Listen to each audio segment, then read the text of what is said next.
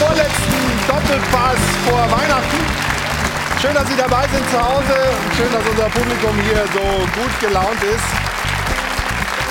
Ja, wir haben eine Menge vor in dieser Sendung. Natürlich schauen wir auf die Viertelfinals und auf die Sensation. Marokko hat es geschafft ins Halbfinale. Die Marokkaner weltweit drehen durch. Das sind Bilder, glaube ich, aus Casablanca. Aber auch in den deutschen Städten und überall war jede Menge los. Aber jetzt wartet dann Frankreich. Wie weit kann es gehen für die Marokkaner? Das wollen wir hier besprechen. Und wir gucken auf einige Superstars dieser Weltmeisterschaft. Rashid Assouzi übrigens, äh, will ich Ihnen auch noch sagen, wenn wir die Bilder da gerade gesehen haben, wird uns gleich zugeschaltet sein. Da ist er. Der sitzt am anderen Ende der Welt in Bali. Als ehemaliger marokkanischer Nationalspieler kann er uns dann gleich erzählen, was das bedeutet für den afrikanischen Kontinent und die arabische Welt. So, jetzt aber zu den Superstars dieser WM. Für einige ist es schon vorbei. Vor allem Ronaldo und Neymar fahren tränenüberströmt nach Hause.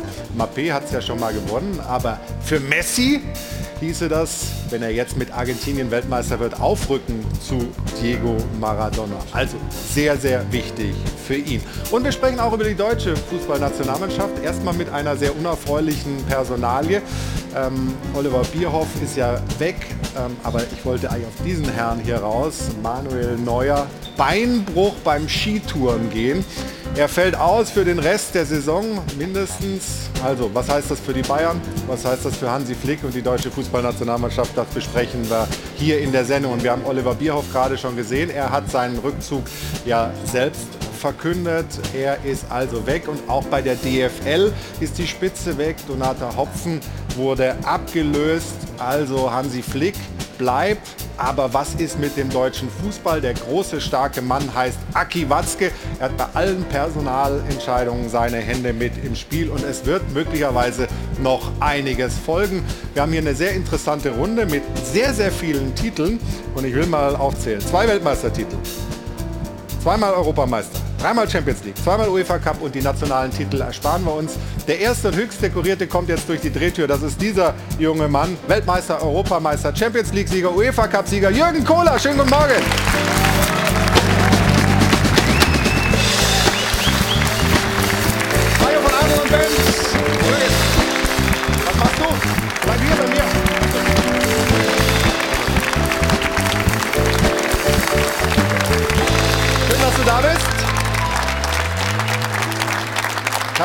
Einige deiner, deiner Titel gerade aufgezählt. Die, die wir uns natürlich am liebsten noch mal zu Gemüte führen, sind so die Titel mit der deutschen Nationalmannschaft. Weltmeister 1990, Europameister 96. Was hast du für ein Gefühl, wie lange wird es dauern, bis Spieler mit dem Adler auf der Brust wieder solche großen Titel gewinnen? 224. Da sind wir schon wieder so weit. Ja. Ehrlich? Warum bist du so optimistisch nach drei Turnieren, die nicht funktioniert haben? Ja, schon allein rein mathematisch geht es, funktioniert es eigentlich. Ja, also Wahrscheinlichkeitsrechnung. So. Also ähm, nein, ich glaube ganz einfach, dass wir wirklich äh, tolle Spieler haben. Äh, ein Florian Wirtz kommt wieder zurück, der wird wieder gesund sein. Dann haben wir Musiala, also da haben wir schon ein paar richtig gute. Dann sind auch die Spieler, die jetzt äh, bei dieser Weltmeisterschaft äh, teilweise etwas schlampig in der Defensive mit umgegangen sind, die werden auch nochmal um 18 Monate älter sein. Ähm, und ich glaube, wenn man das alles zusammenzählt und das alles bewertet, glaube ich schon, dass wir auch gerade in unserem eigenen Land mit unserem fantastischen Publikum, mit den Fans, da haben wir auch einfach irgendwas zurückzugeben. Muss man einfach auch mal so sagen. Also, ein Optimist hier bei uns in der Sendung. Freue mich sehr, Jürgen, dass du da bist und möchte Ihnen, meine Damen und Herren, jetzt die weiteren Gäste dieser Runde vorstellen. Ich habe ja gesagt, so wahnsinnig viele Titel. Er ist auch Weltmeister 1990 und er sagt, ähm, dass Oliver Bierhoff Verantwortung übernommen hat, ist richtig. Drei schlechte Turniere waren zu viel, aber was muss jetzt passieren? Das fragen wir Olaf Thon. Schönen guten Morgen.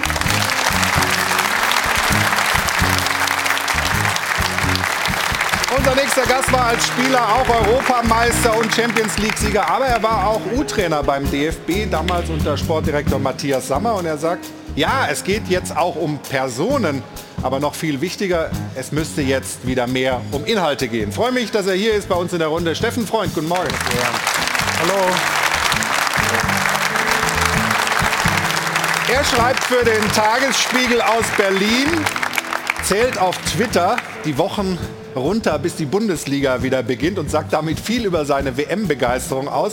Und ein bisschen scherzhaft hat er auch gesagt, eigentlich könnten wir doch jetzt Oliver Bierhoff als Chef zur DFL schicken. Ob er das wirklich ernst meint, wird er uns jetzt sagen. Guten Morgen, Stefan Hermanns.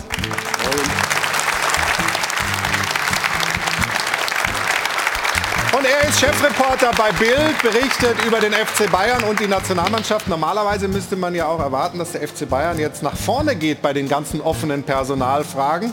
Aber da ist relativ wenig zu hören bisher. Und auch seine Idealbesetzung für den DFB, nämlich Bobic und Mertesacker, hat keinen Bayern-Stallgeruch. Das und mehr heute von Tobi Altscheffel. Grüß dich. Morgen.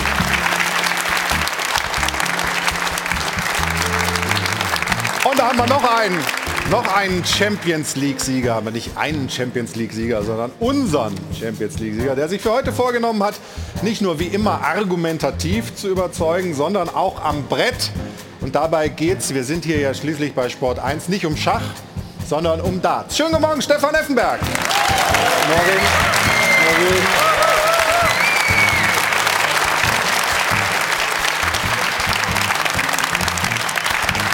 Und jetzt freue ich mich, eine Dame anzukündigen, die schon länger nicht mehr hier war, äh, die für die erkrankte Jana Wosnica dankenswerterweise eingesprungen ist. Ich freue mich sehr auf Ruth Hofmann. Schönen guten Morgen. Ich freue mich auch. Schönen guten Morgen. Es ist doch immer wieder toll, hier zu sein natürlich von mir auch erstmal gute Besserung an Jana. Ich vertrete dich natürlich gerne heute hier und wir starten wie immer mit der Frage der Woche, wie Sie das gewohnt sind. Die dreht sich um den DFB. Eigentlich sollte Oliver Bierhoff beim DFB-Krisengipfel am Mittwoch noch dabei sein. Dann ging aber alles ganz schnell. Der Vertrag wurde aufgelöst, die Zusammenarbeit beendet und das ist natürlich nach 18 Jahren ein drastischer Schritt, denn er hinterlässt eine große Lücke. Wie wird die jetzt also geschlossen? Das ist unsere Frage der Woche. Wer soll Nachfolger von Oliver Bierhoff werden? Es kursieren ja diverse Namen schon. Wir haben einige für Sie aufgelistet, zum Beispiel Freddy Bobic, Per Mertesacker, Thomas Hitzelsberger, Sami Kedira. Ist es vielleicht ein anderer aus Ihrer Sicht oder sollten Sie auf eine Doppellösung zurückgreifen? Was präferieren Sie? Liebe Zuschauer, rufen Sie an unter der 01379 011 011 oder machen Sie mit auf sport1.de und auf Twitter bei unserer Umfrage. Wir freuen uns sehr auf Ihre Meinungen. Dankeschön. Danke, Ruth. Wir freuen uns tatsächlich sehr, von Ihnen da Input zu erhalten. Kommen zum Thema DFB und Umstrukturierung und Personalfragen gleich, aber Ehre wem Ehre gebührt. Wir beginnen mal mit der Überraschungsmannschaft der Weltmeisterschaft, mit Marokko.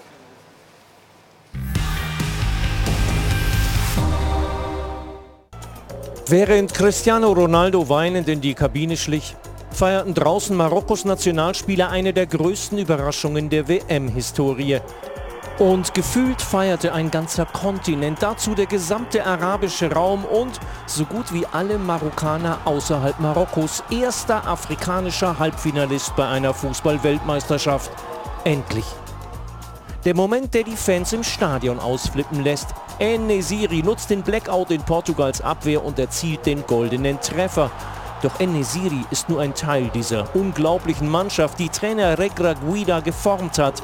Eine marokkanische Mannschaft, die selbst beim Gebet geschlossen auftritt. Und die jetzt den nächsten Turnierfavoriten rausgeworfen hat. Da stellt sich doch automatisch die Frage, ist für dieses sensationelle Team jetzt sogar der Titel drin? Stefan, Können die das Ding gewinnen oder ist es jetzt irgendwann zu Ende? Warum nicht? Also eine Europameisterschaft, Griechenland hat sie auch mal gewonnen. Ähm, von daher, so wie sie auftreten, wie sie sich präsentieren, wirklich im Kollektiv. Äh, warte, dein, dein, dein Ton ist nicht da. Jetzt nochmal. Der Olaf ist noch da. War schon gut, ne? Ja, stark. Wenn du so reinkommst in eine Sendung, dann kann nichts mehr passieren. Nein, also Warum nicht? Warum Hört ihr ihn jetzt? Wartet mal. Jetzt? Immer noch nicht. Ja, ähm, ja dann, dann mach du, guck. Doch, jetzt hört jetzt hören, oder? Jetzt, okay. jetzt, meine Damen und Herren, ein Applaus für den Ton. Nicht für dich, Olaf, sondern für den da. Also, Stefan. Nein, also warum nicht? Ne? Griechenland hat die EM auch schon mal gewonnen, vielleicht nicht mit einem spektakulären Fußball, aber mit einem absolut organisierten Fußball. Und Marokko spielt, glaube ich, so, wie wir uns das vorstellen, im Kollektiv anzugreifen, zu verteidigen, eine große Leidenschaft an den Tag zu legen. Dann muss man aber auch direkt Kroatien mit reinnehmen und ich wünsche mir eigentlich ein Finale Marokko gegen Kroatien. ja, weil sie, weil sie es verdient haben. Ne? Du hast das Spiel übertragen. Also diese, diese Defensivstärke der, der Marokkaner ist schon beeindruckend. Ne? Ja, nur ein Gegentor und äh, das war noch... Das war ein Eigentor, ne? Äh, da sind wir bei den Fakten. Und gestern gegen Portugal, die ja in Topform dem Schweiz-Spiel waren, war das so eben nicht zu erwarten und sie haben sich noch mal gesteigert, waren im Ballbesitz stärker, sehr, sehr gute Umschaltmomente. Jetzt kommt aber das große Problem. Zwei aus der Viererkette, Masraoui war einer davon von Bayern schon verletzt. Jetzt kommt Saiz, der Kapitän dazu, von Besiktas, der wirklich die Viererkette super organisiert. Jetzt wird es schwierig, weil dir einfach die ganze Abwehr wegbricht. Grundsätzlich aber, da bin ich voll bei Effe. Was für ein toller Fußball, Leidenschaft. Dein Ton ist auch weg. Was ist, also, jetzt, jetzt machen wir mal Folgendes. Wenn der Ton hier in München nicht funktioniert, dann versuchen wir mal, ob wir vielleicht in Bali Ton haben. Da ist nämlich Rashid Asusi ja. im Urlaub. Ja, guck mal, und der Ton funktioniert doch. Jetzt grüßen wir erstmal Rashid Asusi nach Bali am anderen Ende der Welt.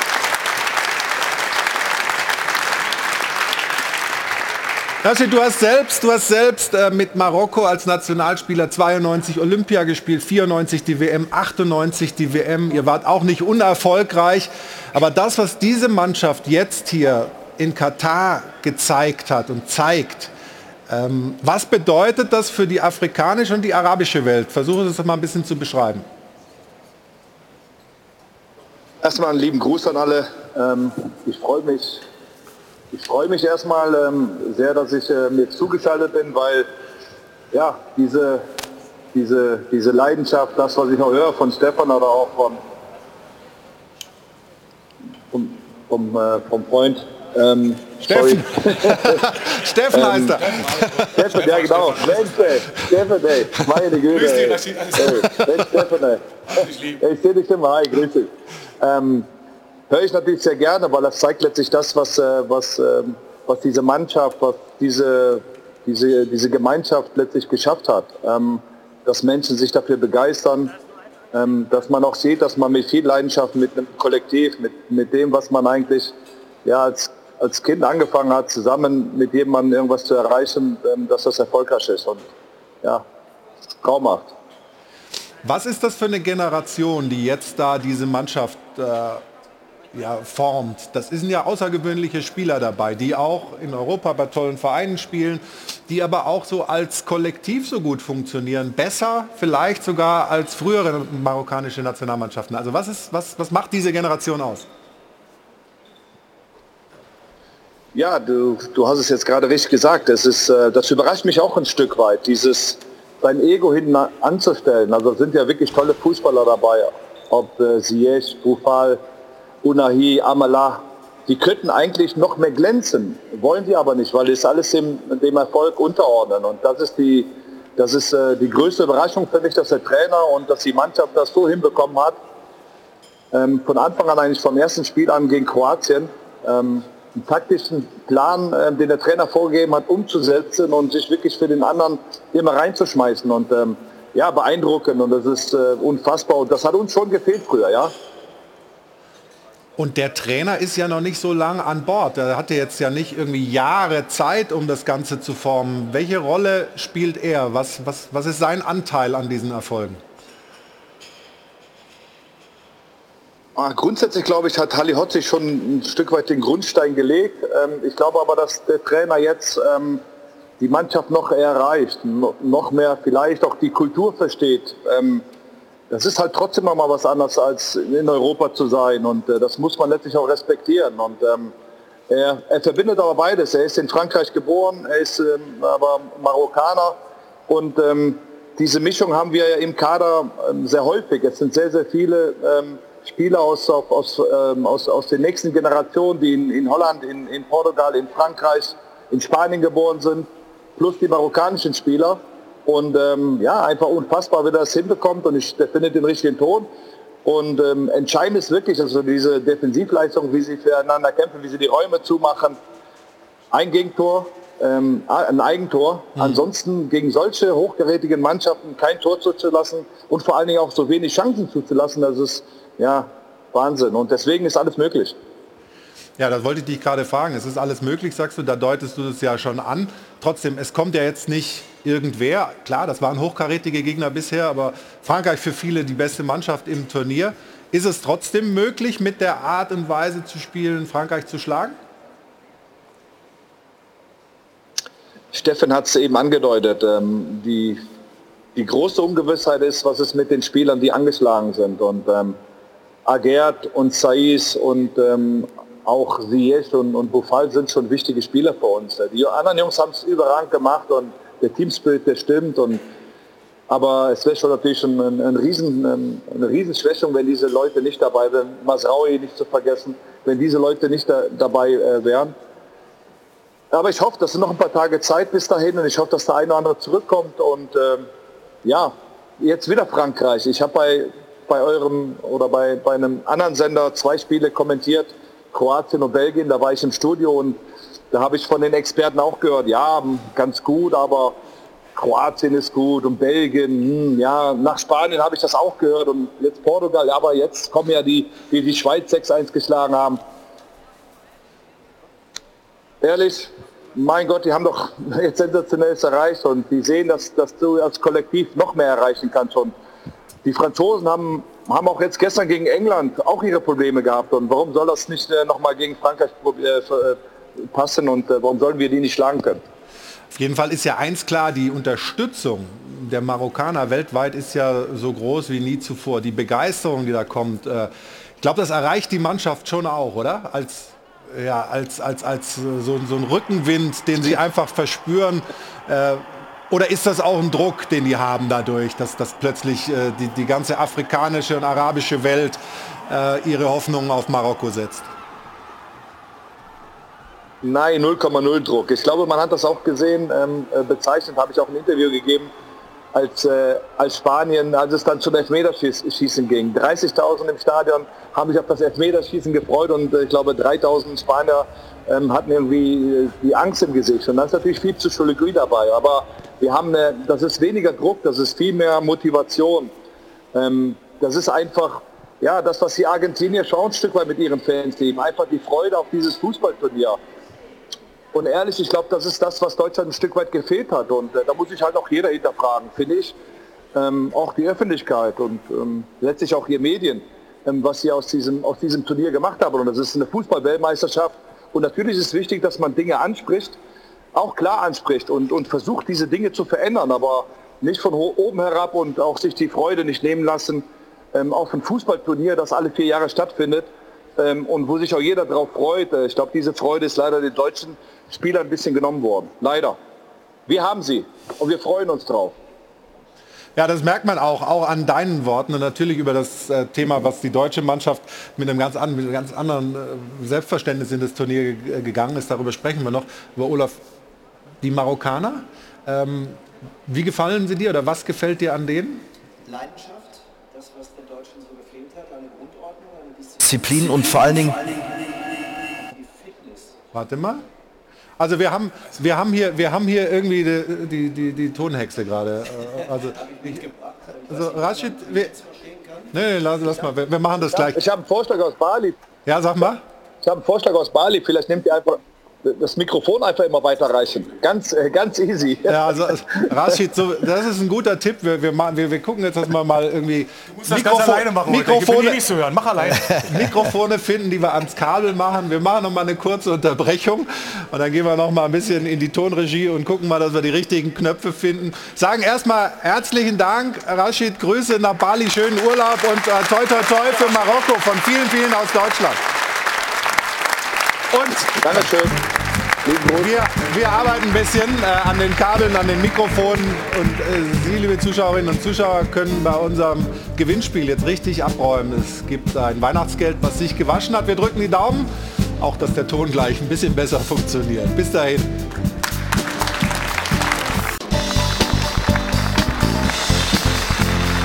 Willkommen zurück im Airport Hilton in München zum WM-Doppelpass.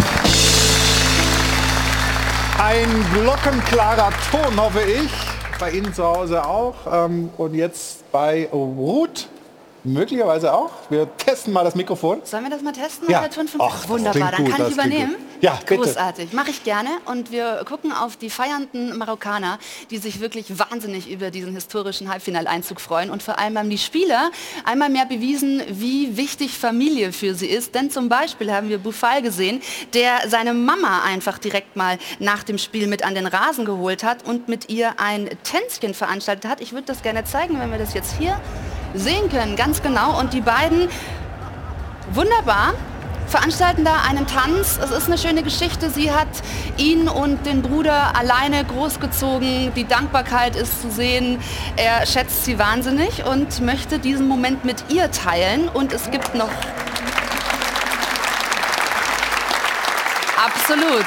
Das finde ich auch. Auch Ashraf Hakimi ist einer, der wahnsinnig gerne zu seiner Mama geht und mit ihr gemeinsam feiert. Und da gibt es immer auch das Küsschen, haben wir jetzt schon ein paar Mal gesehen. Und Bono, der Keeper der WM, würde ich mal sagen, bislang. Es gab ja nur ein Gegentor und das war ein Eigentor ähm, für die Marokkaner. Und demnach hat er sich seinen kleinen Sohn, den Isaac, mit dazu geholt, ihm die Torwarthandschuhe angezogen. Man sieht, die Handschuhe sind fast so groß für die Hälfte des ganzen äh, Kindes. Aber ähm, früh übt sich, wenn er das auch mal so macht wie sein Papa, dann ja, hat er da eine große Zukunft vor sich. Also Bono ist ja definitiv äh, der Mann, vielleicht schon so der Keeper dieser WM, würde ich sagen. Und demnach ähm, gibt es auch noch eine Stimme aus dem Netz, die wir gefunden haben. Da wird die taktische Disziplin von Marokko wahnsinnig gelobt. Das Verteidigen ist da eben auf einem äh, ganz besonderen Level, deswegen verdient weiter. Dankeschön. Olaf, schön, ne? Mit diesen Familiengeschichten da. Herzzerreißend, ja. Aber das gibt es, ähm, oder das gab es bei uns auch. Ja, klar. Logisch. Aber es ist einfach toll zu sehen, wie da ein ganzes Land äh, irgendwie miteinander feiert und was da los ist bei Marokko. Jürgen, glaubst du, ich meine, du, du verstehst ja was vom- Verteidigen, glaubst du, dass das reicht für die, hinten dicht zu halten und einen wahnsinnig guten Sechser auch, aber ähm, gegen Frankreich?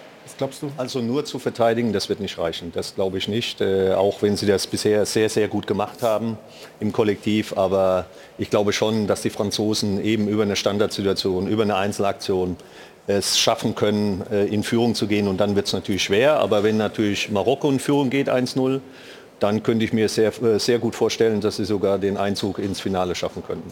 Wie gut ist in Frankreich? Was meinst du, Tobi?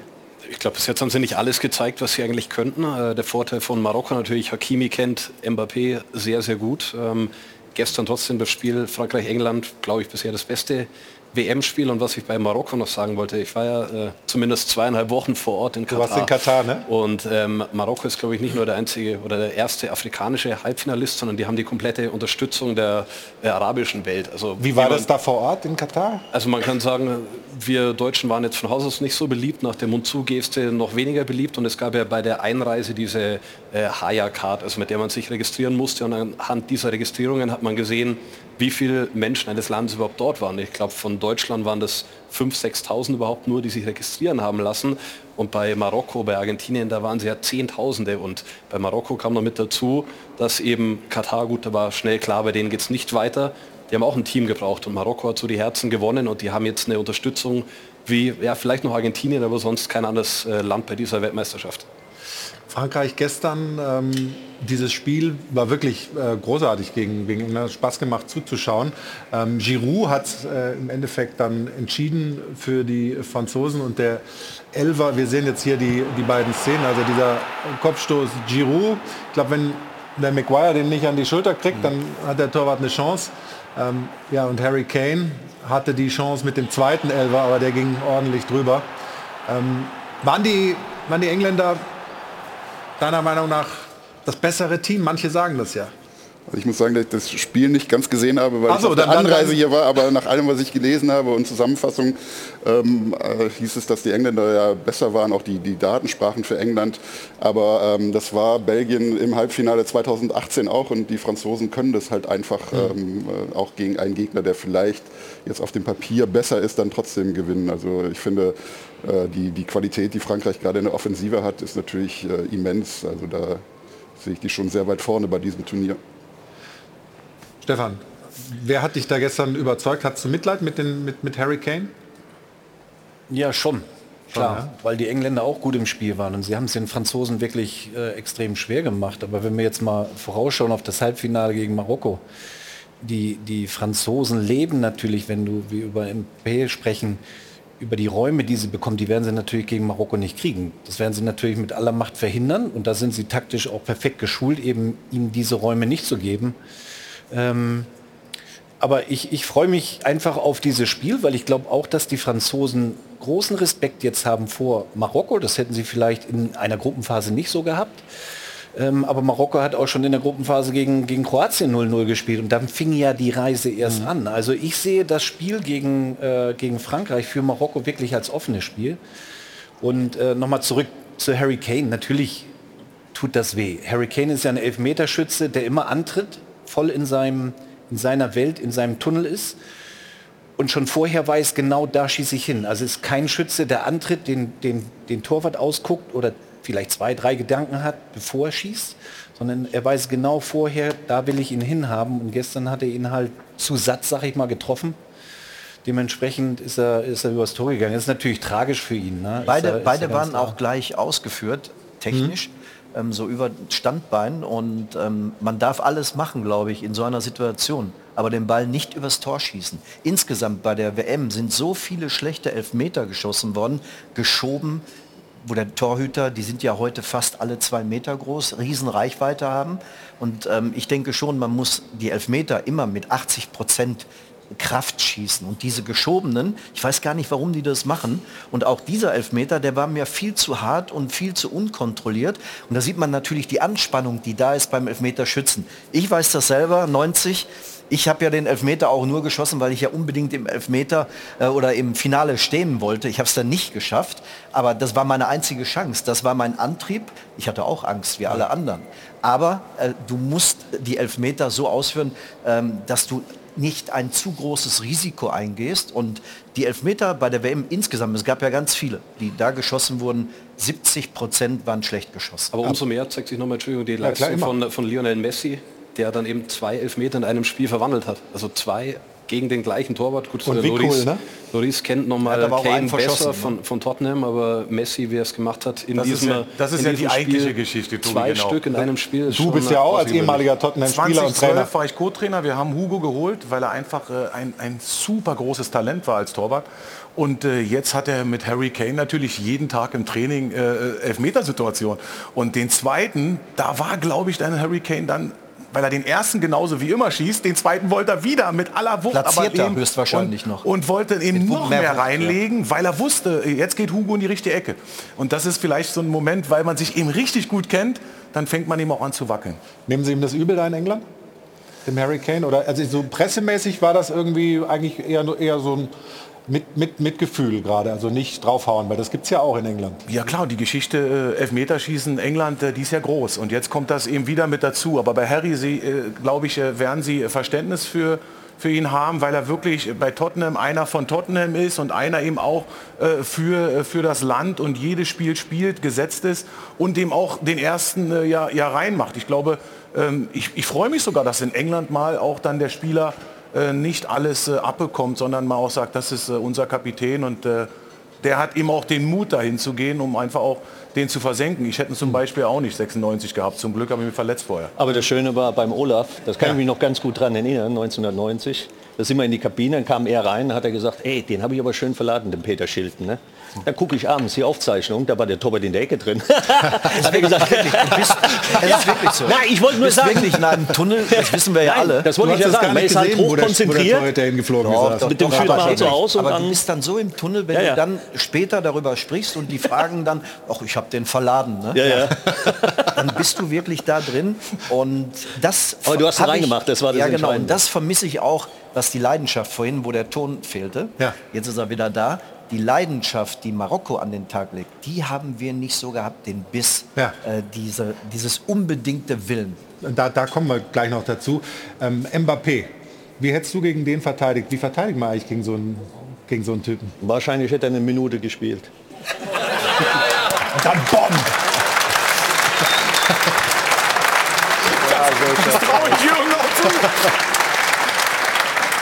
wie, wie funktioniert Fußball? Wie verschaffe ich mir Respekt? Respekt verschaffe ich mir indem, dass ich eben nah an dem Gegenspieler dran bin, ihn spüren lasse, hey, da ist einer, der ist mal richtig unangenehm. Hm. Und da geht es gar nicht darum, ob man faul spielt oder ob man jemand umhaut, sondern einfach dem Gegenspieler wie, wie kann das man Gefühl jemanden umhauen und kein Foul spielen? Das ist doch das, oder? Das Früher gab es das. Heute wird es schwieriger, weil ja überall Kameras stehen. Aber früher hat man das machen dürfen. Äh, Das war äh, manchmal schon auch an, an der Grenze des Erlaubten, muss man einfach sagen. Aber das hat immer auf Gegenseitigkeit beruht. Und das ist auch das Schöne gewesen. Ich meine, bei mir war das oft, äh, war ja, Van Basten war ja immer das Thema. Und ich sage Ihnen, mit so viel Schrammen bin ich da rausgekommen. Das hat nur niemand gesehen, weil der einfach so clever war. Ähm, da hast du dicke Knie gehabt, dicke Schienbein, Schlitze im Schienbein drin. Und trotzdem hat man dann, wenn man vom Platz gegangen ist, hat man einfach eine gewisse Wertschätzung gegenüber gehabt. Und das ist das, was manchmal auch das Entscheidende gerade in einer Entwicklung für junge Spieler auch mitprägend sein kann. Also wenn ich dann die eine, ich, die eine Ja. Szene von Rüdiger dann sehe, als er dann diesen äh, äh, Galoppschritt macht, ja, Gegen Japan. gegen Japan, äh, das, das, das gehört sich für mich einfach nicht, weil ähm, das hat einfach auch mit Wertschätzung dem Gegner gegenüber zu tun. Und ich glaube, ähm, mit Effe habe ich auch mal ein schönes Testelmechtel gehabt. Kannst du dich daran erinnern? In Gladbach war das auch mal beim Eckstoß. äh, aber dann geht man vom Aber Platz. erzähl, was war da? Nee, sage ich lieber nicht. Doch, aber, doch, ah, ja, ja. Du kannst es nicht anteasern und Nein, nein, nein. Also war, warte, warte, warte, war das die Standardsituation? Genau. Wo du mir den Stollen reinbohrst in den Fuß? Genau. Aus Versehen, oder? Aus Versehen, wollte ich aber nicht. Ganz ehrlich. Nein, aber... Ah, das tat weh, äh, muss ich ehrlich sagen. Ja, aber ich habe dann die Ellbogen im Gesicht gehabt, dann hat sich das wieder ausgeglichen. Also, Verstehe. Ähm, und, und das meine ich halt damit. Ne, das ist natürlich heute einfach nicht mehr möglich, weil eben durch die vielen Kameras äh, man doch einfach diese Aufmerksamkeit. Mbappé, Warte, Mann, das passt gerade äh, ähm, wegen, wegen der sportlichen Frage Mbappé. Ich glaube, gestern war doch ein gutes Beispiel. Kai Walker schnell, ähm, den dagegen anzusetzen, hat gut gepasst. Und dann der Mittelfeldspieler, der in der Nähe ist, doppelt. War Mbappé gestern zu sehen? N Nicht viel. Und das ist genau der Plan, den sollte Marokko im Kopf haben. Ich spiele rechts mit Hakimi, der ist schnell, der kann ihn auffangen. Und dann sollte Ziyech einfach mit zurückkommen und dann doppelst du ihn. Und dann kriegt er nicht diese Chance, hinter die Kette zu kommen und Tempo Ich aufzunehmen. glaube, dass man Mbappé mit Härte nicht begegnen kann, weil der, der fliegt ja schon ohne Foul. Und wenn dann Härte dazukommt, dann äh, ist, glaube ich, schnell der Gegenspieler gelb verwarnt. Und dann, das, das, fängt schon in der, das fängt schon im Gang an. Verstehst du? Weil im Gang. war schon mit dem Stollen auf dem Fuß. Nein, das nicht. Aber im Gang. Blicke und Gesten können manchmal was mit Männern machen. Das ist einfach so. Und wenn, und, ja, besonders wenn hübsche Frauen in der Nähe sind. Ah, Oh, ist das so, oder? Hier? Ist das so? Nein, aber, äh, aber das ist einfach so, wenn man, wenn man, äh, wenn man ein Gespür dafür entwickelt und, und äh, äh, den Gegner genau beobachtet, also eine Analyse vorher gemacht hat, wie bewegt er sich und dann eben im Gang zudem einfach nur mal sagt, hey, heute musst du ein bisschen höher springen. Und das reicht schon. Mehr musst du gar nicht mehr sagen. Ist natürlich schwierig, weil dazu muss man einfach auch ein Typ sein, ne, Ja. der dann auch, ich sag mal, mit einer Retourkutsche rechnen muss, weil das ist- auch den Umgang damit zu lernen ist auch nicht so ganz einfach. Aber wenn man das kann, hat man eben schon einen kleinen psychologischen Vorteil. Aber natürlich ist Mbappé ein Mann der Gegenwart, Mann mit einer großen Genau. Zukunft, unglaublich schnell, unglaublich Toller Spieler. Äh, unglaublich toller Spieler. Ähm, einer ist ja dann gegen Marokko ähm, verständlicherweise mit Tränen in den Augen vor der Mannschaft äh, in die Kabine zurückgegangen, Ronaldo. Hat der auch eine Zukunft? Wie siehst du das? Ähm, oder geht dessen Karriere jetzt einfach auf eine Art und Weise zu Ende, die vielleicht äh, nicht ganz das äh, reflektiert, was er geleistet hat? Oder wie siehst du es? Also so auszuscheiden, wie jetzt Portugal ausgeschieden ist, ist natürlich extrem bitter, weil ja schon mehr drin war, zumindest die Verlängerung, um das Spiel nochmal äh, eventuell zu drehen. Dann persönliche Situation für ihn, eben nur auf der Bank Platz zu nehmen. Ähm, für so einen großen Superstar, der, der wirklich zwei Jahrzehnte oder über ein Jahrzehnt die, die Ligen äh, geprägt hat, ein außergewöhnlicher Fußballer, so willst du natürlich deine, deine Karriere nicht beenden. Wenn du dann noch einen drüber kriegst, öffentlich vom Trainer selber, dann tut das natürlich weh und äh, natürlich wird darüber geredet. Aber ich glaube, dass er schon Größe gezeigt hat. Es wurde ja diskutiert, sollte er abreisen und so weiter. Also da hat er wieder Größe gezeigt, zu sagen, nein, ich stelle mich den Dienst der Mannschaft, was ich aber auch selbstverständlich finde. Und er hat versucht, noch das Spiel zu drehen. Aber so, so abzutreten, das ist natürlich extrem bitter für Ronaldo. Und ich glaube, dass das auch das Ende in der Nationalmannschaft ist für ihn.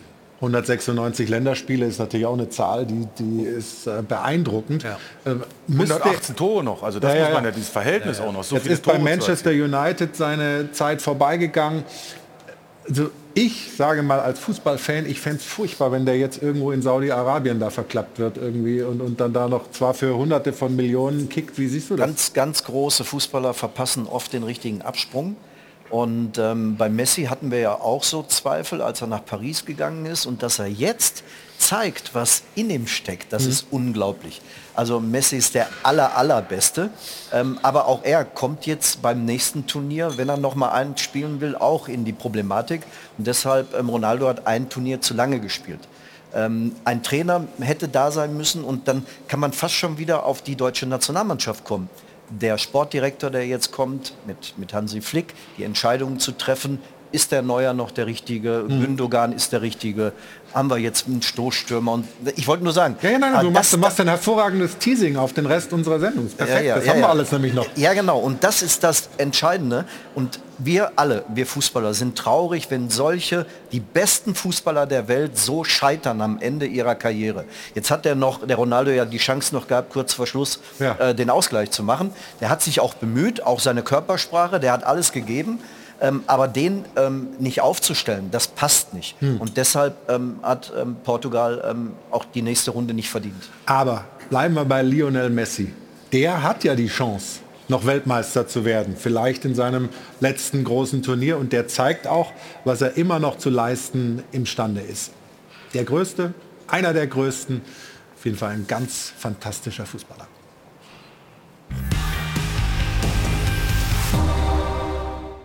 Wird er doch noch der Allergrößte? Lionel Messi, der herausragende Akteur? Der argentinische Kapitän fiel allerdings auch unangenehm auf. Nach seinem Elvertor zum 2 zu 0 provozierte Leo lustvoll die Niederländer, beleidigte später Doppeltorschütze Weghorst. Nach einer hitzigen Partie, in der die Oranje-Spieler auch ihren Anteil an den Tumulten und unfairen Aktionen hatten. Richtig giftig wurde es aber erst, als Paredes den Ball absichtlich Richtung gegnerischer Bank donnerte, nachdem er sich um eine der 17 gelben Karten beworben hatte. Höhepunkt der Unsportlichkeiten, der Moment des Triumphes. Als Spieler der Albi Celeste erst einmal die Unterlegenen verhöhnten, bevor sie ihren eigenen Erfolg feierten. Die Argentinier haben das Match gewonnen, aber Sympathien verspielt. Auch Lionel Messi, Superstar. Einer der besten der Geschichte, hoch dekoriert, unter anderem siebenmal Weltfußballer. Doch um die gleiche Bedeutung wie der gottgleich verehrte Diego Maradona zu erlangen, müsste Messi ebenfalls Weltmeister werden. Und aus seiner fußballerischen Glanzleistung im Viertelfinale resultiert immerhin die Feststellung, Messis WM-Traum lebt.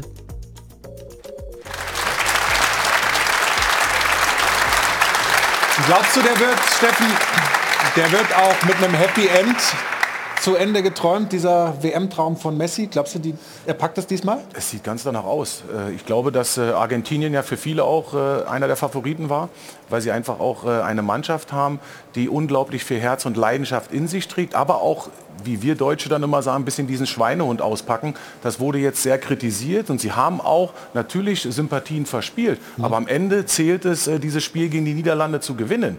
Und dafür haben sie alles gegeben. Da muss ich nicht den, den Ball noch da in die, in die Kabine schießen oder in, die, in, in den Trainerbereich äh, und dort äh, jemand abschießen oder dann auch noch auf Veros losgehen, äh, wie das äh, dann eben auch nach dem Spiel noch passiert ist.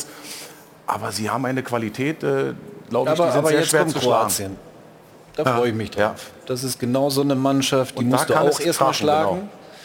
Ne, die bringen auch immer schön die Aggressivität ins Spiel, die Härte ins Spiel. Also es wird ein hochinteressantes Spiel. Also ich würde mich jetzt nicht festlegen und sagen, Argentinien kommt ins Finale. Ich finde, wir sagen immer, die Deutschen sind zu brav und die müssten mehr zeigen. Da können wir jetzt nicht über die Argentinier schimpfen, weil genau das würden wir ja gern sehen von unseren, dass sie so brennen und dass die genau, genau so in die Zweikämpfe gehen und von mir aus, dass wir mal einen Ball auf die gegnerische, äh, Ball auf die gegnerische Bank schießen, ja gut, wenn da dafür am Ende unterm Strich das Halbfinale steht, dann nimmt man das, glaube ich, als ja, Nation Ist das nicht eine auf. besondere WM auch, ähm, wo die Ergebnisse so eng sind, wie sie noch nie waren? Habe ich so das Gefühl, dass, dass ähm, auch die Mannschaften äh, das Spiel so offen halten können. Ja, es waren ja nur zwei, drei Mannschaften drin, die das Niveau nicht hatten. Ja. Also vielleicht Costa Rica oder Katar. Katar. Und dann Saudi Der Rest war irgendwie, ja. irgendwie eine, ja, eine, eine Klasse. Und Saudi-Arabien hat das erste Spiel gegen Argentinien auch gewonnen. Muss man auch noch mal ich sehen. Ich glaube, was wir gesehen haben, ist eben, dass du Mannschaften auch wie Japan zum Beispiel oder natürlich jetzt Marokko ist eigentlich das beste Beispiel, aber auch Australien, dass sie ein Stück weit an die Spitze rangerückt sind. Also du mhm. hast nicht mehr diese krassen Unterschiede, so wie früher wo du weißt, die schlagen mit 2-0 oder 3-0, das ja. geht 5-0 aus. Also das ist alles enger geworden, aber dann natürlich auch extrem spannend für die Zuschauer, logischerweise. Olaf, könntest du auch so Fußball spielen wie Lionel Messi? Also ich meine, ich meine nicht, nicht jetzt technisch, sondern mit dem, mit dem Bewegungsradius. Teil, teilweise ist er ja viel getragen. Ja, ja, also, also, jetzt nicht in den letzten Spielen, aber so äh, manchmal dieses, taucht er ab. Ne? Ja, ja, dieses Standing hat er sich auch erarbeitet und ist in die Jahre gekommen und hat eine Philosophie entwickelt, wie er dann im richtigen Moment da ist. Also so hätte ich nie spielen können aber ich bin auch kein ähm, äh, Messi, ähm, weil das ist der absolut Beste und ähm, der braucht auch für mich kein Weltmeister werden, der ist der Allerbeste. Ja? Südamerika-Meisterschaft gewonnen und ist ja sechsmal Weltfußballer und und und. Das ist der allerbeste. So welche werden wir wohl nicht mehr bekommen. Mbappé ist der, der jetzt nachrückt. Und, ähm, aber ein ganz anderer Typ. Kein Zehner mehr, wie wir ihn früher kannten diese Streitereien dazwischen zwischen Argentinien und, und den Niederlanden. Das ist ja nicht nur von Argentinien ausgegangen, auch die, auch die Niederländer haben sich ja da beim Elfmeter äh, dann ordentlich äh, irgendwie daneben benommen. Ich persönlich muss sagen, ich habe überhaupt kein Problem damit. Ich finde es irgendwie äh, äh, toll zu sehen. Aber wie siehst du es? So Wenn man über, über, Messi sagt, ja, der ist so toll und der kann eigentlich alles und der braucht jetzt diesen Titel. Ja gut, jetzt macht er alles für diesen Titel, braucht man sich nicht beschweren. Und äh, die Szene mit Wout Weghorst, ich weiß nicht, ob das jeder mitbekommen hat, nachdem Weghorst das erste Tor geschossen hat, hat Messi am Anschlusskreis den Punkt, das erste, was Weghorst macht, äh, flext ihn weg, was sich normal keiner traut, Messi so anzugehen. Und ich glaube, das war in dem Moment schon noch bei Messi im Hintergrund oder im Hinterkopf, als dann beim, beim Interview der Weghorst vorbeigelaufen ja. ist und eben. Da, dann gab es ja hinterher im Interview in, in, der, in der Mixzone diese, diese, diese Aussage von Messi, da haben wir eine Zitattafel mal vorbereitet. Äh, da, da steht, was glotzt du so? Geh weiter, du Idiot. Und dann mehrfach äh, auf Wort Weghorst losgegangen. Aber wer Messi so fault, der hat sich das verdient, dass er auch so bezeichnet wird. Aber die, diese, diese, diese, ja, dieser Clash dieser beiden Teams, äh, auch wir haben vorhin die Bilder gesehen, wie Argentinien dann nach dem entscheidenden Elfer erstmal äh, auf die Niederländer guckt und dann äh, Richtung 16er läuft. Ja, das, das, das, war das. Ähm, aber dazu das, das sieht ja erstmal, wenn du es wenn da siehst, sieht es erstmal unsportlich aus, aber es gab eben auch äh, die Vorgeschichte, die ich gerade erwähnt habe. Jürgen, normal, dass es, wenn es um so viel geht, auch mal die Emotionen so drüber sind? Ja, also ich finde es sogar äh, schön, dass äh, Menschen, auch Hochleistungssportler mal Emotionen zeigen und das gehört ja auch dazu. Ich meine, die Fans sind ja manchmal auch, äh, wenn sie ihre Bengalos da abfeuern, ist ja auch nicht richtig, aber es gehört ja irgendwie zu unserem Geschäft auch ein Stück weit mit dazu. Also diese Emotionalität immer wieder zu spüren, zu fühlen, als Mannschaft, als Zuschauer, wenn wir das alle wieder mit Leidenschaft tun, das, was wir tun und mhm. was wir auch können, dann glaube ich auch, äh, werden wir äh, in Deutschland auch äh, eine tolle Europameisterschaft sehen. Und ganz davon ab hätten die Holländer nicht anders gejubelt, wenn sie gewonnen hätten. Ja, ja, klar. So viel mal zu Gehört halt dazu. Ne? Ja, Aber es gibt doch schon einen Unterschied zwischen dem, was man im Spiel macht, um den Gegner zu beeinflussen und wie man sich danach verhält, wenn man gewonnen hat. Also dann ja. zu Louis van Gaal zu gehen, der nun mal diesen großen Traum hatte, zum, zum Ende seiner doch sehr anspruchsvollen und großen Karriere nochmal Weltmeister zu werden, hinzugehen und so zu machen, äh, als bester Spieler der Welt, finde ich dann ein bisschen drüber, ehrlich ja, gesagt. Also da kann man doch Größe zeigen, ja, oder? Ja. ja. brauchen wir nicht klatschen. Das ist so. Nein, das, auch das gehört dazu. Genau, aber es ist so eine Charakterfrage. Wenn ich das noch sagen darf, mir fällt gerade EM, Jürgen, ich bin jetzt nicht deiner Meinung, dass wir so stark sind, aber was anderes fällt mir ein. Der Kuhmann, als wir 88 verloren haben, der hat sich ja mit meinem Trikot, wir haben ja gewechselt und hat sich dann den Hintern abgewischt. Ne? Da habe ich gesagt, für mich äh, war das gar nicht so schlimm. Besser so, als wenn er mir hinten in die Achillessehne haut. Aber da sehen wir doch den Charakter. Aber die Strafe kam doch 90.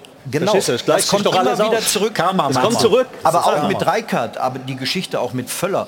Ne? Also die Holländer, die waren schon, ähm, das war auch eine andere Zeit. Das war ja ähm, Hochsicherheitsspiel damals, Hm. wenn man in den 90ern auch gegeneinander gespielt hat, in Vorbereitungsspielen. Ähm, das war eine ganz andere Zeit und ähm, ich finde schön, dass die Emotionen da sind. Bin ich genau mit dir einer Meinung, das gehört dazu. Genau. Aber weißt du, worüber die Holländer heute noch voller Hochachtung sprechen? 1988, als es da Krieg auf dem Fußballplatz war, dass Franz Beckenbauer nach dem Spiel in den holländischen Mannschaftsbus gekommen ist und zu den Holländern gesagt hat, großartiges Spiel, herzlichen Glückwunsch. Die waren noch besser. Die waren noch besser, aber ähm, da, da reden die heute noch von. Und das hat Van Breukelen äh, gesagt, äh, wir haben uns benommen wie die letzten Das Idioten. Und das, was Franz Beckenbauer gemacht hat, Hochachtung. Ja. Okay. Liebe Grüße an Eine den Kaiser. Sache. Ja. Ja. Machen wir immer gerne hier. Eine Szene hat uns alle, glaube ich, begeistert. Das war dieser Freistoßtrick in der Nachspielzeit, wo Wout Weghorst das Ding nochmal ausgleicht. Warum sieht man so Dinge eigentlich so selten, Stefan? Solche Freistoßtricks. Ja, aber es gibt doch Standardtrainer in jedem Team. Wie viele? Ein oder zwei hat doch Ja, ja, jeder, aber jedes Team. also wir haben auch einen bei der deutschen Mannschaft, aber so einen Ja, Freistoß habe ich jetzt schon länger nicht ja, gesehen. Aber anscheinend trainieren sie das denn nicht. Aber du siehst ja, was du mit so einem relativ einfachen Trick in der 110. Minute bewegen kannst. Ne? Den Übrigens war der einem Wolfsburg auch so mal gespielt. Ja, ja, das, Bundesliga das, gespielt. das haben wir auch. Also Ah, das ja. haben wir auch. Das, das, das war Wolfsburg gegen Bielefeld. Genau. Damals war der Vorlagengeber Maxi Arnold und äh, auch Wout Weghorst, der das Tor schießt. Genau. Aber trotzdem noch mal, Steffen, du als ehemaliger Trainer, warum gibt es eigentlich nicht so feste Varianten? Man sieht das viel zu selten meines Erachtens. Also als Trainer habe ich schon zum Beispiel bei Ecken feste Varianten gehabt für fünf Spieler, die mitgehen, wo sie stehen, wie sie einlaufen und damit du eine Sicherheit für, fürs äh, Team auch hinbekommst. Bestimmt äh, für du auch. Äh, Da hat man eine Orientierung, du auch, Jürgen, Olaf, da sind wir Fußballlehrer. Äh, Das äh, musst du einfach vor dem Spiel instinktiv noch mal trainieren. Komm, wir machen eine besondere Variante noch. Die Varianten waren immer separat, weil du hast gar nicht so viel Zeit, nur Standard zu trainieren, weil du musst ja auch noch taktisch mit und ohne Ball trainieren. Aber ich würde gerne noch das nutzen, Louis van Gaal, weil vielleicht hört er jetzt ja auf, einer der größten Trainer aller Zeiten.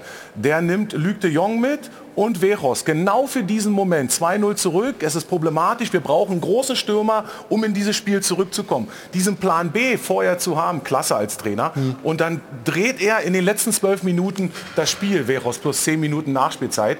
Und äh, das ist eigentlich auch das schöne Sportliche, dass Trainer auch dann eingreifen können und noch Situationen lösen können. Und Standards gehören natürlich zum Repertoire und mehr Varianten wären besser. Also die deutsche Mannschaft hatte jetzt mit Mats Buttgereit einen Ja. Standardtrainer mit dabei.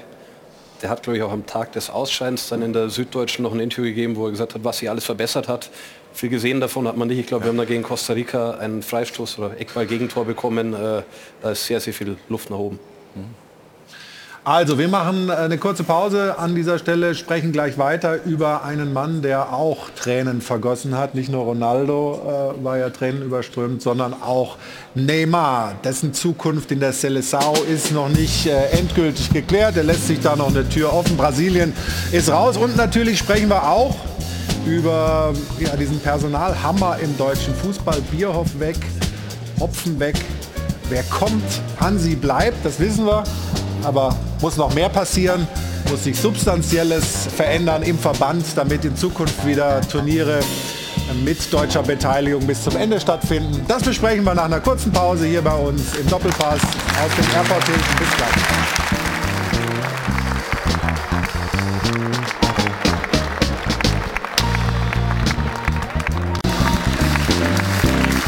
Willkommen zurück. Dritter Advent hier. Dekoration. Der Weihnachtslicht bei uns im Airport Hilton. Und hier ist der WM-Doppelpass. Und ich habe es vor der Pause angekündigt, wir wollen uns den Brasilianern widmen. Und natürlich einem Mann ganz besonders, Neymar. Ruth, bitte. Ja, Neymar ist ja die nächste tragische Figur dieser WM. Es ist seine dritte Weltmeisterschaft. Er hatte sich so sehr gehofft, endlich diesen äh, Titel zu holen. Brasilien wartet ja seit 20 Jahren auf den sechsten Weltmeistertitel als Rekordmeister. Aber 2014 im Halbfinale verletzt, 2018 ging es früh raus und jetzt für ihn wieder. Er war untröstlich. Er hat so viele Tränen vergossen, dass sogar der Sohn von Perisic, Leo, ihn getröstet hat. Also ist äh, dann am Spielfeldrand rüber zu ihm ihm gelaufen und ähm, ja, hat ihm da auch seine besten Wünsche ausgedrückt und die hat Neymar dann auch angenommen. Für ihn natürlich jetzt die Situation, wenn wir hier den User sehen, der sagt, wie soll ich in Ruhe sterben gehen mit dem Gedanken, dass Ronaldo und Neymar noch nie die WM gewonnen haben. Demnach die Frage, was tut er sich noch an? Macht er weiter mit der Seleção oder nicht? Und er hat sich selbst diese Gedanken gemacht, sagt wirklich, er ist jetzt im Moment einfach auch so ein bisschen ausgenockt. Er kann sich gar nicht so richtig sammeln. Aber ähm, er meint, es ist sehr früh, um darüber zu sprechen. Ich schließe die Tür zur Seleção nicht, aber ich garantiere auch nicht zu 100 Prozent, dass ich zurückkehren werde. Ja, nach solchen Enttäuschungen der, die Frage an die Runde. Was soll er machen? Aufhören oder weitermachen? Stefan, also das zählt ja jetzt nicht nur für Neymar, das zählt ja auch für, für einen Thomas Müller oder einen Gündogan.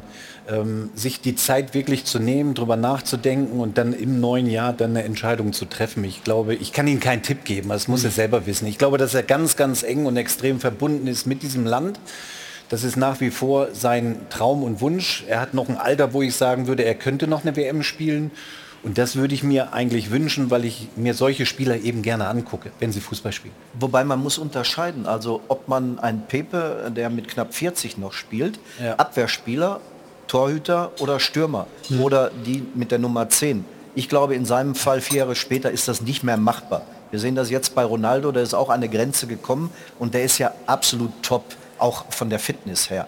Und ähm, ich glaube, Neymar ist viel zu anfällig verletzungsmäßig, dass der noch mal in der Lage ist, eine Ja, aber, aber dann muss er seine. Spielweise ein bisschen ändern, so wie Messi. Ja, 80 Prozent stehen und 20 Das Minuten kann der äh, 20 nicht. Das kann nur Theater Messi. machen, dann, dann Ja, geht ja. das. Dann geht das schon. Ja. Dann geht das. Aber Neymar ist ja in der Nation ähm, zu Hause in Brasilien, wo man Titel gewinnen muss, um einer der ganz Großen zu sein, weil es da Generationen über Generationen gibt, ähm, die Weltmeistertitel äh, gewonnen haben. Ist er denn einer von diesen ganz Großen oder ist er nur ein großer Name? Ja, wenn du jetzt Ronaldo und Messi wegnimmst, kommt schon er. Also Dann ich ist sehe ihn er, auch ja. ein ganz großer Jahr. Wir denken an Olympia zurück, auch in Deutschland im Finale, wo er dann die ganze Nation begeistert hat. Der große Titel, äh, sprich die Weltmeisterschaft fehlt. Da bin ich aber voll bei Effe. Solche Spieler wollen wir sehen. Er ist 30, dann wäre er 34. Da kann man auch von Jahr zu Jahr denken. Tite hört jetzt auf, es kommt ein neuer Trainer, es kommt eine ganz andere Situation und dann kann man da Schritt für Schritt entscheiden. Bei diesen großen Spielern sollte man einfach auch dann schauen, wie ist seine Form, wie läuft es, hat er viele Verletzungen. Das kann man ja auch äh, noch in, in zwei, drei Jahren entscheiden. Grundsätzliche Frage, die sich viele gestellt haben, wenn es dann ums Elfmeterschießen geht, wie stellst du eigentlich auf als Trainer? Stellst du deinen besten Schützen als ersten? Oder Haben wir eben- ja jetzt gesehen. Oder als letzten, so wie jetzt, da kam Neymar gar nicht mehr dran. Kapitäne, ähm, hier Messi hat sofort den ersten geschossen, Van Dijk auch. Und ähm, also wir haben das auch 97, als wir gegen ähm, Inter Mailand UEFA-Pokal, haben wir auch unseren besten Schützen, Ingo Anderbrügge, Mhm. der hat den gleich in den Winkel reingedonnert. Ähm, das ist auch ein Zeichen für den Gegner, hey, pass mal auf, wir ähm, sind so stark. Ne? Und, ähm, Vielleicht ist es auch eine, eine Charakterfrage. Also will ich der sein, der den fünften und vielleicht entscheidenden Ja, ja. macht und dann glänzen? Das oder bin ich der, gedreht. der als erster fürs Team vorausgeht?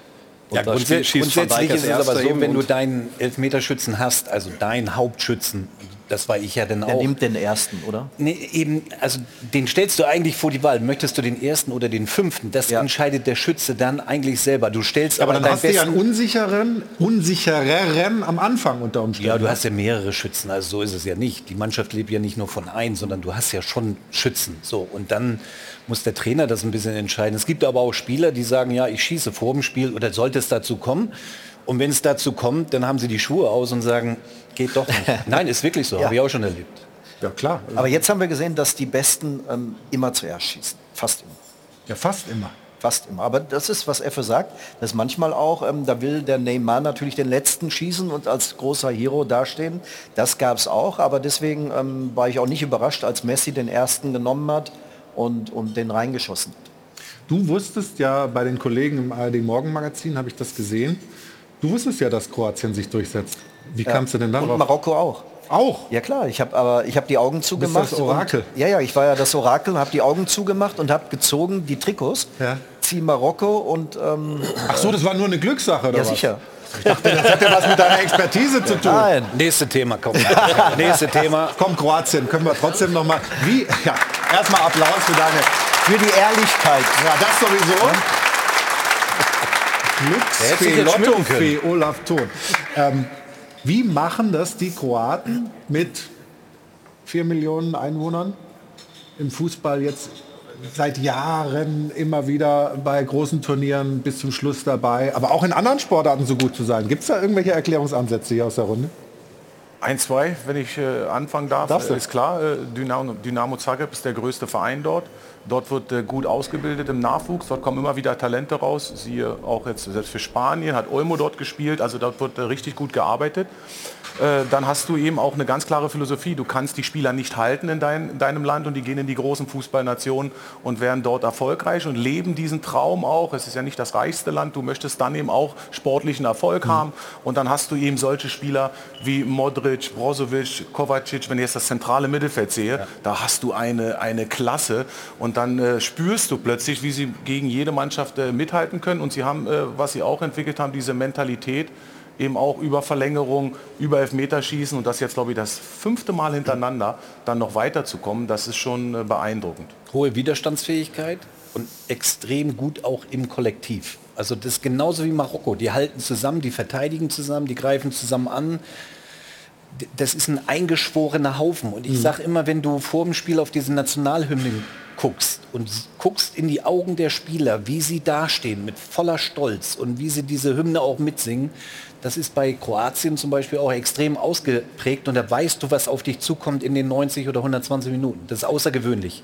Können wir uns übrigens eine große Scheibe von abschneiden. Und ein Superstar in der Mannschaft, der sich total in den Dienst der Mannschaft Genau stellt. ne? ein anderer, ähm, genau die andere Seite der Medaille, was wir bei Messi oder Neymar sehen, der aber auch getragen Nicht mit wird- seinem Ego voraus, Ja, ja. so ungefähr. Ja, ja. ne? Das ist auch nicht der, der immer angespielt wird. Ähm, zwar auch hin und wieder, aber bei Messi, da gucken sie ja drauf und die warten ja förmlich, dass der sich bewegt und bei Neymar auch. Und eine ganz andere Philosophie mehr äh, des Kollektivs. Aber er ist halt dann noch der, der in so einer Druckphase, die es jetzt auch gegen Brasilien zum Beispiel gab, kommt und den Ball fordert und der Mannschaft hilft. Also da, wo vielleicht auch Kimmich hinkommen will bei der deutschen Nationalmannschaft, dass er der Leader und Anführer ist. Gegen Japan, wenn es dann mal 1-1 auf einmal steht, dass ich der bin, der das Spiel beruhigt und der den Ball fordert und äh, dann halt dem Spiel wieder einen Stempel aufdrückt. Können wir die das beiden überhaupt miteinander von vergleichen? der Spielart an sich nicht. Ich meine vom Charakter her und vom Auftreten. Also da will ja Kimmich der Chef sein, so wie es Modric bei den Kroaten ist. Und das ist halt vielleicht auch ein Weg hin in der Karriere mit der Erfahrung, die Modric hat, dass man das dann irgendwann schafft in dem WM-Viertelfinale. Wir haben ja einen der Und der wesentliche Unterschied ist eine Fokussierung. Die Topspieler, die können sich genau auf den Punkt fokussieren. Die sagen, da findet ein großes Turnier statt. Und in der Regel können die das auch dann eben zu dem Zeitpunkt abrufen. Mhm. Und das können eben nur ganz außergewöhnliche. Und er kann es, ja? Und er kann das. Ja, er hat das bei Real Madrid schon gemacht. Er ist immer mit die treibende Kraft. Ich weiß nicht, er hat, glaube ich, vier oder fünfmal schon die Champions League gewonnen. Äh, Und er hat immer gespielt. Also er ist nie einer gewesen, der mal gespielt hat, mal raus, mal rein, Ja. mal raus, sondern er hat immer gespielt. Und er war immer zu den Spielen, war er on top und hat das abgerufen, was er kann. Jürgen, du als einer der besten Innenverteidiger, die wir jemals in diesem äh, Land hatten, was sagst du eigentlich zu Guardiols Leistung bei dieser Weltmeisterschaft? Sensationell, wie der im Moment spielt. Also ich bin ganz ehrlich, ich kenne ja auch bisher aus der Bundesliga, das hätte ich ihm gar nicht so zugetraut. Aber da sind wir jetzt wieder bei dieser Fokussierung, sich auf seine Arbeit zu konzentrieren, sich auf seine Aufgaben zu konzentrieren, das zu 100 Prozent abzurufen, was er kann. Und das tut er und deshalb äh, ist auch mit ein Grund und ein Stabilisator einfach in der Defensive. Und das, und das ist das Wichtigste eigentlich im Fußball. Kann Leipzig den noch länger halten oder ist der bald glaub- weg? Glaube ich nicht. Also das ist ja wirklich ein Hype, äh, der ja um ihn entsteht, wo er Lukaku noch den Ball wegnimmt äh, und die, die Monstergrätsche auspackt, äh, dann würde Kroatien ausscheiden. Nur mal dran denken, das wäre das 1-0 für Belgien gewesen. So nah liegt es beieinander, Olaf, bei der WM jetzt. Und wie der sich entwickelt hat, er war ja linker Verteidiger und also Außenverteidiger mit Offensivdrang. Jetzt ist er Innenverteidiger. Und das neben Lovren, dem Erfahrenen, das hilft ihm auch. Und er ist derjenige, der alles wegräumt. Also ich glaube, den kann Leipzig nicht halten, weil es dann natürlich geschäftliche Gründe gibt. Da wird jetzt ist 60 Millionen sein Transfermarktwert. äh, Nach der WM ist er wahrscheinlich noch höher. Mir hatte vor, vor zwei Jahren mal Ivica Olic, der jetzt Co-Trainer ist bei den Kroaten, äh, schon eine WhatsApp geschrieben, wir haben einen neuen Verteidiger, musst du dir anschauen, Guardiol, und jetzt nach dem Belgien-Spiel eben siehst du, was ich gemeint habe. Also das ist genau... Da hat der Max der, Eberl ja was zu tun. Definitiv. Also ich glaube, der wird der muss ja, muss ja nur ähm, die Kontoverbindung Nee, bekannt ihn, geben. ihn versuchen zu halten. Ja, aber das ist ja, das ist ja wahrscheinlich nicht machbar. Wenn, wenn wirklich die ganz großen Vereine da anklopfen und das ist ja so, Wenn du mal Meister werden willst, musst du es schaffen. Okay, also glaub, glaub, glaubst du das, dass, dass die das schaffen, RB, den zu Schwierig, halten? schwierig. Also die leiden ja jetzt auch nicht darunter, dass sie äh, wenig Geld haben, aber äh, da gibt es halt schon noch ein paar Vereine in Europa, die äh, ein bisschen, also finanziell noch stärker sind und natürlich auch ein anderes Renommee haben. Also das wird schon große Was ich damit Herausforderung. meine, ist, man muss den Spieler überzeugen. Deswegen ein neuer Manager.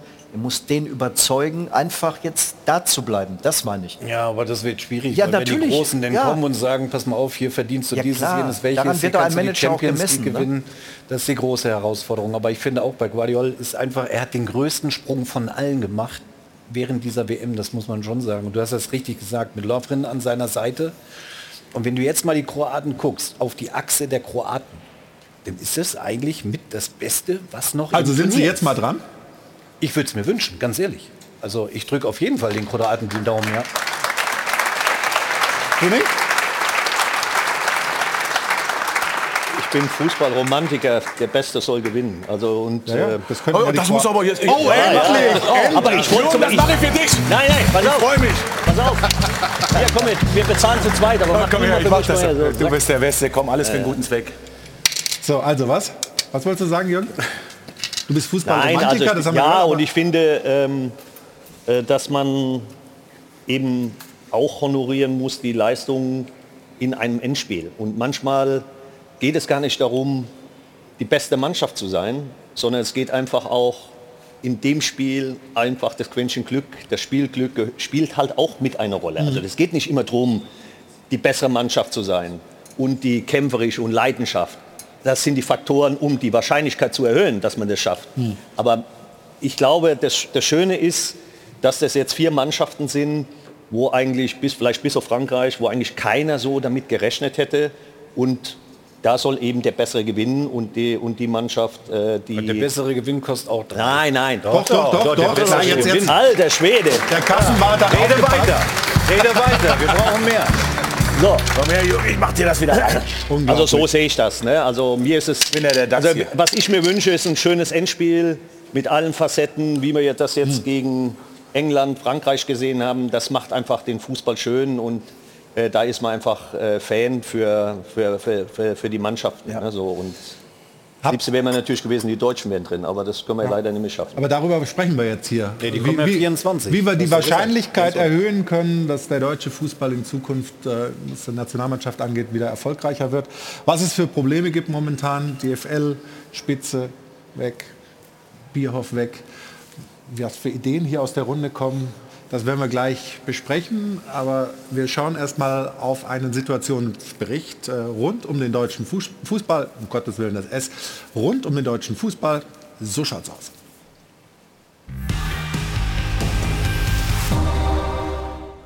Dank Hans-Joachim Watzke ist der Reformstau im deutschen Fußball beendet. Es gibt jedenfalls kein Weiter so und auch nicht nur kosmetische Verschönerungen. Im Gegenteil, wir erleben das größte Stühlerücken seit Rudi Völler einst 2004 die Brocken hingeworfen hat. Ein Doppelrücktritt von Oliver Bierhoff und Donata Hopfen innerhalb von drei Tagen. Ja, mit der einen Hand saniert Watzke die Baustellen des DFB, mit der anderen die der DFL. So schaut's aus. Bierhoff, dem großen, mächtigen DFB-Direktor, wurde von einem noch mächtigeren Paten der geordnete Rückzug empfohlen. Wenn die geballte Ruhrpottmacht den Daumen senkt, heißt es Koffer packen, Olli. Das musste auch Bernd Neuendorf erfahren. Der Erfinder der Zögerlichkeit konnte gar nicht so schnell schauen. Da hatte Watzke die Personalie Bierhoff schon abgewickelt. Und dem derzeit größten Platzhirsch des deutschen Fußballs ist es auch völlig egal, wer unter ihm gerade DFB-Präsident ist. Wackelbernd darf dann immerhin noch die Rücktrittsgesuche unterschreiben. So schaut's aus. Auch bei der DFL hat Watzke gelinde gesagt einen gewissen Einfluss. Den hat die Ex-Chefin in Rekordzeit eingebüßt. Donata Hopfen hatte eine interessante Idee, nämlich Playoff-Spiele für die Bundesliga. Bisschen wenig in einem Jahr Amtszeit. Und deswegen fiel das Urteil der Clubs und des Aufsichtsrats der DFL über sie am Ende auch relativ eindeutig aus.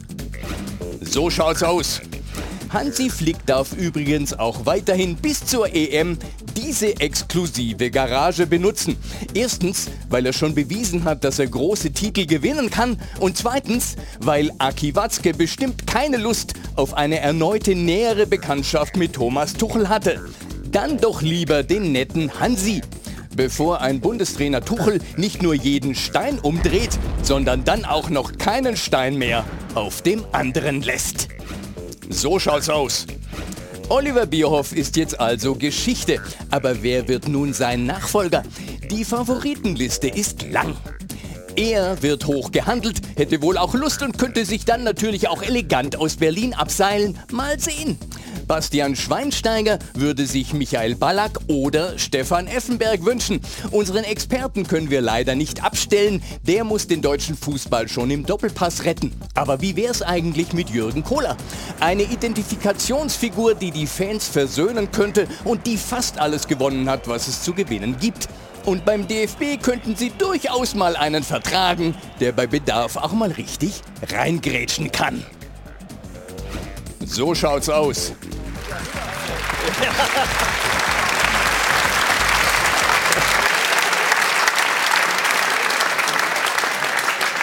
Früher ging das. Ganz eindeutig Ball gespielt. Ähm, aber Stefan, ist die Idee unseres Autoren äh, Norman Soleder eine, die du interessant findest? Ist der Kuxer einer für so eine Rolle beim DFB? Also er muss ja selber das Zeichen geben.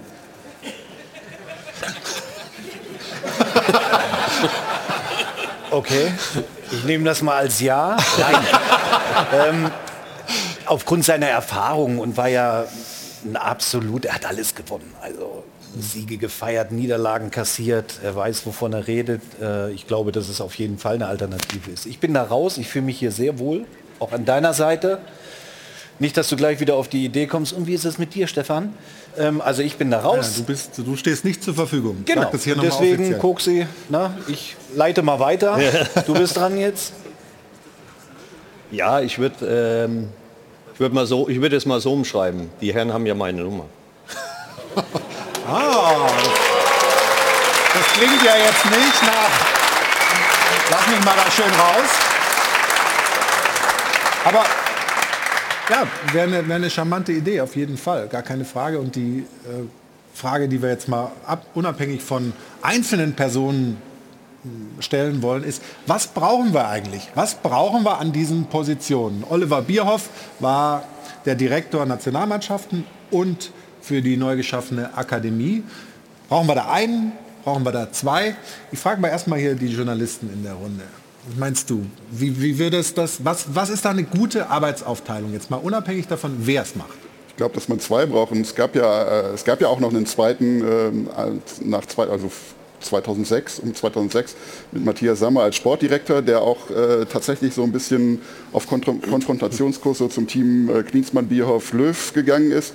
Und ich glaube, das hat dem deutschen Fußball auch gut getan. Da gab es so eine gewisse Reibung. Äh, Matthias Sammer hatte eine andere, andere Ansicht, was den Fußball anging und man musste sich damit auseinandersetzen. Man konnte nicht einfach sein Ding durchziehen und äh, nicht nach rechts und links gucken, sondern man musste, musste auch argumentativ gegen ihn angehen. Und äh, wenn er die besseren Argumente hatte, ja, dann machen wir es halt so, wie Matthias Sammer das sagt. Und das Ja. hat, dem, hat dem deutschen Fußball sicher nicht geschadet.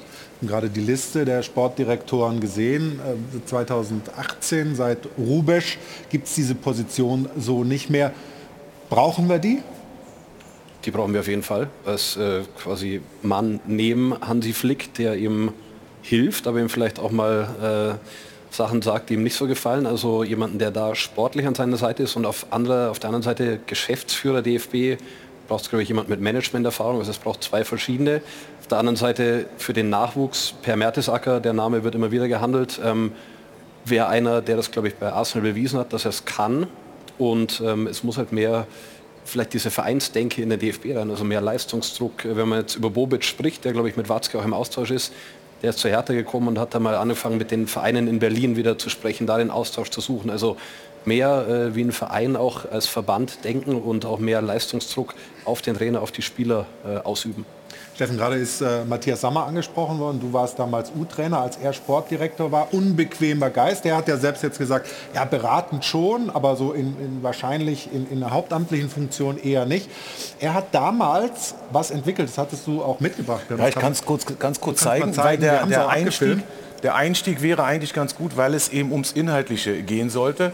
Er hatte damals mit Carsten Schumann zusammen die Seele unseres Spiels für alle ähm, U-Spieler, die haben das bekommen mit dem ersten Einsatz, was es bedeutet, den Adler auf der Brust zu tragen, im U-Bereich umgesetzt. Dazu die Philosophie, das hat auch jeder U-Trainer bekommen. Und somit hattest du einen Leitfaden, eine Orientierung. Ja. Und deswegen sage ich, muss diese Inhalte müssen wiederkommen. Das muss man natürlich heute ähm, dann 15 Jahre später etwas überarbeiten. Aber wenn man sich das mal durchliest, dann siehst du, wie groß unsere Fußballnation ist, was es bedeutet, für Deutschland zu spielen, wie großartig das eigentlich auch für einen 15-Jährigen sein muss, zum ersten Mal in die U15 eingeladen zu werden. Äh, das ist aus meiner Sicht wichtig, dass man diese Orientierung nimmt. Matthias ist nach wie vor einer, glaube ich, der es inhaltlich allen hier in Deutschland vormacht. Er weiß genau, wie es funktioniert und hat das auch gekoppelt natürlich mit der Theorie umgesetzt beim DFB. Und äh, es wäre sehr wichtig, wenn er wenigstens beratend tätig wäre, weil dann kommen wir nämlich zu den Inhalten und dann sind wir bei dem Punkt, welche Personen können das? Und dann geht es nicht um Namen, sondern dann geht es um diese Inhalte. Und dann bin ich aber natürlich auch bei den Gehandelten, Freddy Bobic kenne ich auch persönlich gut, ehemalige Fußballer sind immer eine gute Variante. Wo sind die denn alle hin? Die Orientierung muss doch da sein. Wer hat das erlebt, hat gespielt, war Trainer, Fußballlehrer? Äh, das wäre schön, wenn wir in diese Richtung wiederkommen. Das reicht mir schon, dann sind wir wieder auf dem richtigen Weg. Und jetzt ist die Frage, Bernd Neuendorf, der Präsident, wer hat denn überhaupt... Äh, das Sagen, wer kann wen entlassen und einstellen, da sind wir nämlich beim Problem. Der DFB hat nämlich, glaube ich, nicht die Strukturen, um klar vorzugeben, was zu tun ist. Jürgen, was ist inhaltlich das Wichtigste aus deiner Sicht?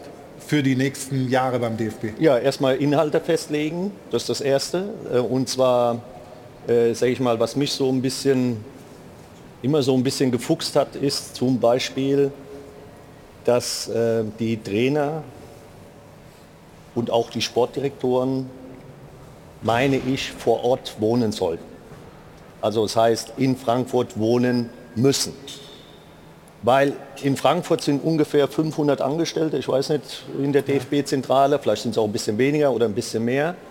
Und wir haben ja auch eine gesellschaftliche Verantwortung gegenüber den Leuten, die da tagtäglich reingehen. Und wenn unsere Trainer dann eben einfach nicht greifbar sind, man sieht die nur ab und zu mal, weil sie mal durch die Tür gehen, finde ich schon, dass da einfach auch eine gewisse dass man Menschen wieder abholen muss, dass man auch zeigen muss beim DFB, hey, ich bin da, hier kommt jetzt der Zeugwart, der hat irgendein Problem und ich höre den einfach mal zu. Also ich gebe dem einfach auch mal die Chance zu kommunizieren. Oder es kommt ein Spieler, jetzt durch die neue Akademie, die übrigens sehr gut ist, das hat Oliver Bierhoff sehr gut gemacht. Also bei aller Kritik hat er auch ein paar Dinge in die richtige Richtung angestoßen auch Spieler, die da eben Untersuchungen machen können. Äh, äh, Spieler, die, da gibt es das sogenannte Lab, da werden zum Beispiel Datenerhebungen gemacht. Also auch das hat beim DFB, äh, sage ich mal, richtige Ansätze gehabt. Inhaltlich gibt es natürlich dann auch andere Themen, wie, wie trainiere ich zum Beispiel Abwehr?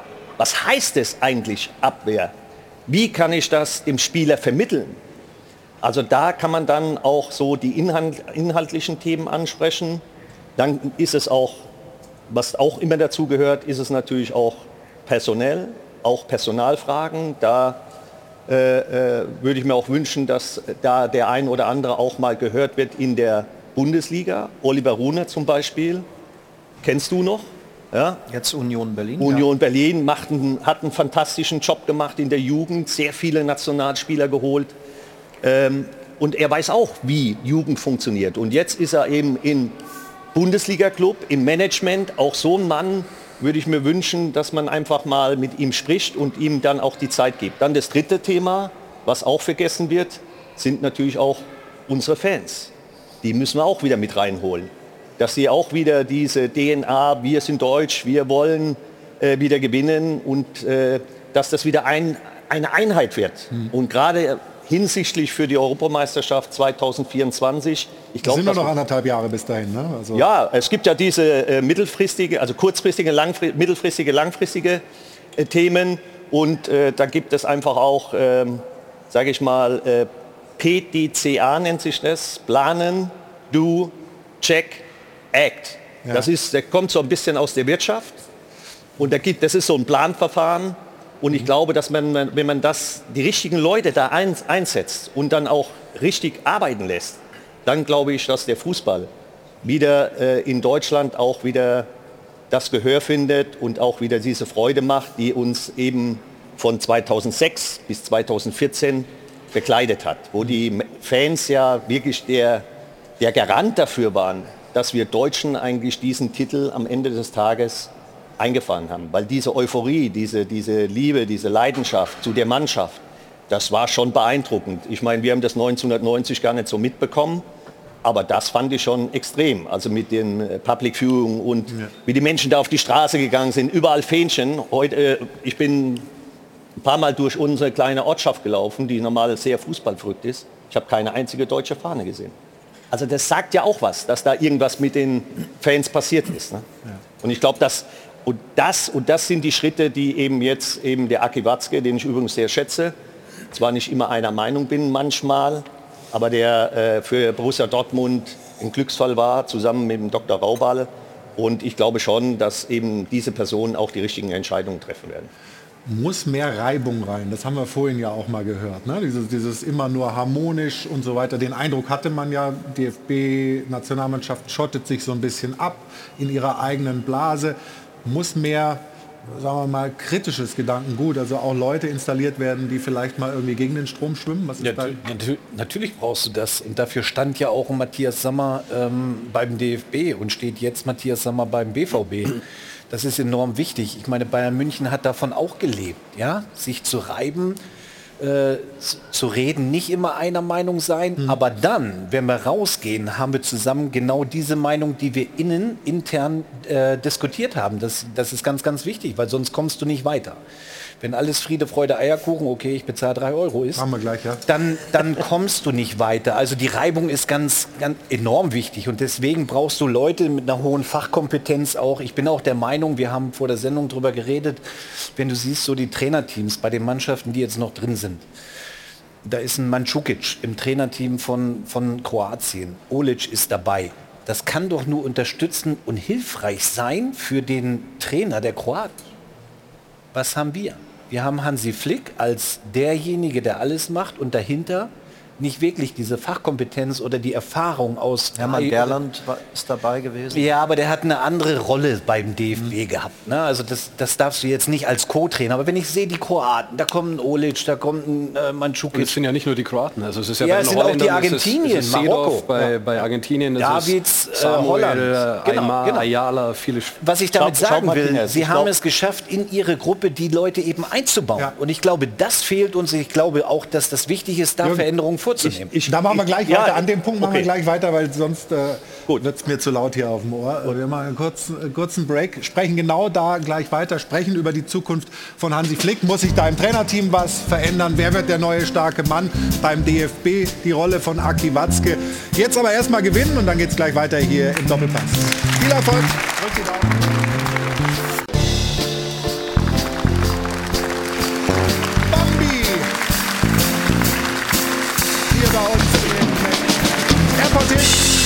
Uns, dass Sie weiter dabei sind am dritten Advent bei unserem WM-Doppelpass. Wir waren hier mitten in der Diskussion über den DFB, über das Trainerteam, machen da auch gleich weiter. Aber wir hatten ja auch die Frage der Woche gestellt und Ruth klärt uns jetzt mal auf. Wer ist denn in der Pole Position für die Nachfolge von Bierhoff? Ja, es ist tatsächlich ein Kopf-an-Kopf-Rennen hier. Freddy Bobic und Per Mertesacker liegen jeweils mit 17 Prozent beide vorne. Da seht ihr mal die Auflistung. Ein anderer wird aber auch mit 35 Prozent äh, genannt. Also da könnt ihr dann gerne auch gemeinsam noch ein bisschen spekulieren. Äh, Tobi schreibt hier, Freddy Bobic soll Nachfolger werden. Er kann es schaffen, die DFB-Mannschaft wieder auf Kurs zu bringen. Also das ist eben einer, der auf Bobic gesetzt hat. Hier habe ich allerdings noch einen Vorschlag. Zwei potenzielle Nachfolger sitzen bei euch, Kohler und Effe. Die beiden könnten doch jetzt ihrer jahrelangen Kritik am DFB Taten folgen lassen und mal na, da ein bisschen aufräumen. Könnt ihr gleich diskutieren in der Runde. Erst möchte ich noch Ihre Stimmen, liebe Zuschauer, am Dopafon abrufen. wenn einer überhaupt den DFB wieder in Schwung bringen kann, dann vielleicht ein Stefan Effenberg oder Lothar Matthäus.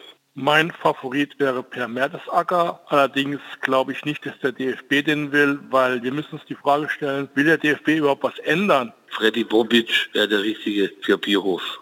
Für mich wäre Thomas Hitzelsberger der ideale Nachfolger von Oliver Bierhoff. Hitzelsberger kennt sich bestens im deutschen Fußball aus und beweist Ehrlichkeit versucht, Ralf Rangnick ins Boot zu holen und als Manager zu etablieren. Der Nachfolger von Oliver Bierhoff sollte aus meiner Sicht Michael Zott werden, der noch gar keiner ins Gespräch gebracht hat. Solange wir Nationalspieler haben, die das DSB-Trikot ohne Herz und ohne Leidenschaft über die Brust ziehen, ist es egal, wer Bierhoffs Nachfolger wird.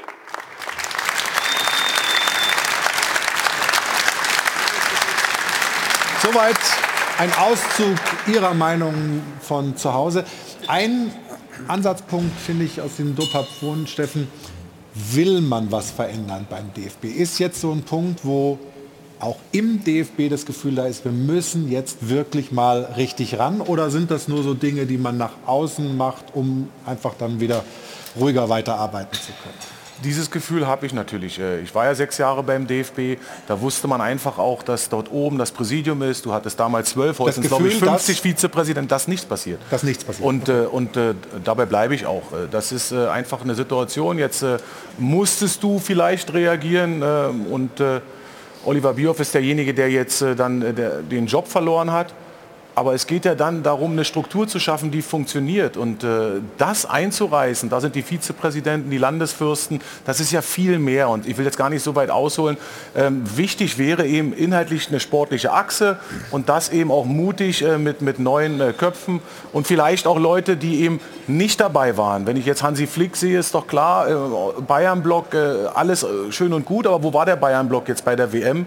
auch, auch da hat es am Ende nicht funktioniert es sollten dann immer eigentlich auch diejenigen, gerade in der sportlichen Achse, äh, den Job machen, die auch äh, wirklich auch die Besten sind. Äh, wir, müssen uns an den Besten messen. Also bin ich auch ganz klar, Jürgen kann doch sowieso das morgen machen. Ist Fußballlehrer, hat im Nachwuchs gearbeitet, hat für die deutsche Nationalmannschaft gespielt, weiß, was es bedeutet. Und dann noch Unternehmer. Eine, eine bessere Kombination gibt es ja nicht. Also die Frage ist halt, trotzdem noch mal, Stefan, was glaubst du? Gibt es einen Reformwillen innerhalb des DFB? Einen wirklichen? Ob es den Willen gibt, weiß ich nicht, aber der Leidensdruck wird natürlich immer größer. Also da, selbst wenn man es nicht mehr will, kommt man ja nicht dran vorbei. Also es muss sich ja Man kann tun. ja immer sagen, naja, die EM und da wird da es dann alles besser und guck mal unsere ja, Qualität glaub, an und so weiter. Ich glaube, also wenn man so denkt, dann äh, wird es schwierig. Also, äh, und ich glaube, so denken sie jetzt auch nicht mehr. Also denen ist schon bewusst, dass es jetzt nur noch anderthalb Jahre sind und äh, dass man da ähm, irgendwie doch sehr viel in diesen anderthalb Jahren schaffen muss. Also man muss auch wieder das, was Jürgen Kohler eben gesagt hat, auch so wieder sowas wie eine, wie eine Begeisterung weg stecken. Und die ist natürlich in den vergangenen sechs, acht Jahren äh, verloren gegangen. Und ich mhm. weiß nicht, ob man das in anderthalb Jahren wieder hinbekommt. Also ähm, das Land hat sich schon so ein bisschen entfremdet von der Nationalmannschaft oder die Nationalmannschaft vom, vom Land. Also eher so rum, ja. Wahrscheinlich eher so rum, ja. Und ähm, also, de, de, also dieses, diese Wahrnehmung muss doch jetzt vorhanden sein, dass, dass man jetzt schnell gucken muss, dass man die Kurve kriegt.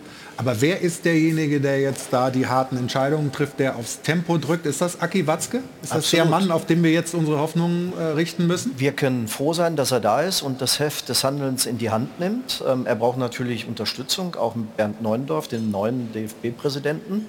Und ich denke, die DFL sollte ähm, entscheiden, wer ähm, auch jetzt ähm, das Ganze übernimmt. Ich möchte aber eins noch sagen, ähm, äh, mit Oliver Bierhoff 2018 wäre der Punkt gewesen, wo er mit Löw hätte schon gehen müssen. Das hat den Prozess verzögert, dass wir jetzt hier sitzen und sagen, jetzt müssen wir in anderthalb Jahren auf einmal von Phoenix aus der Asche kommen. Das geht so schnell nicht.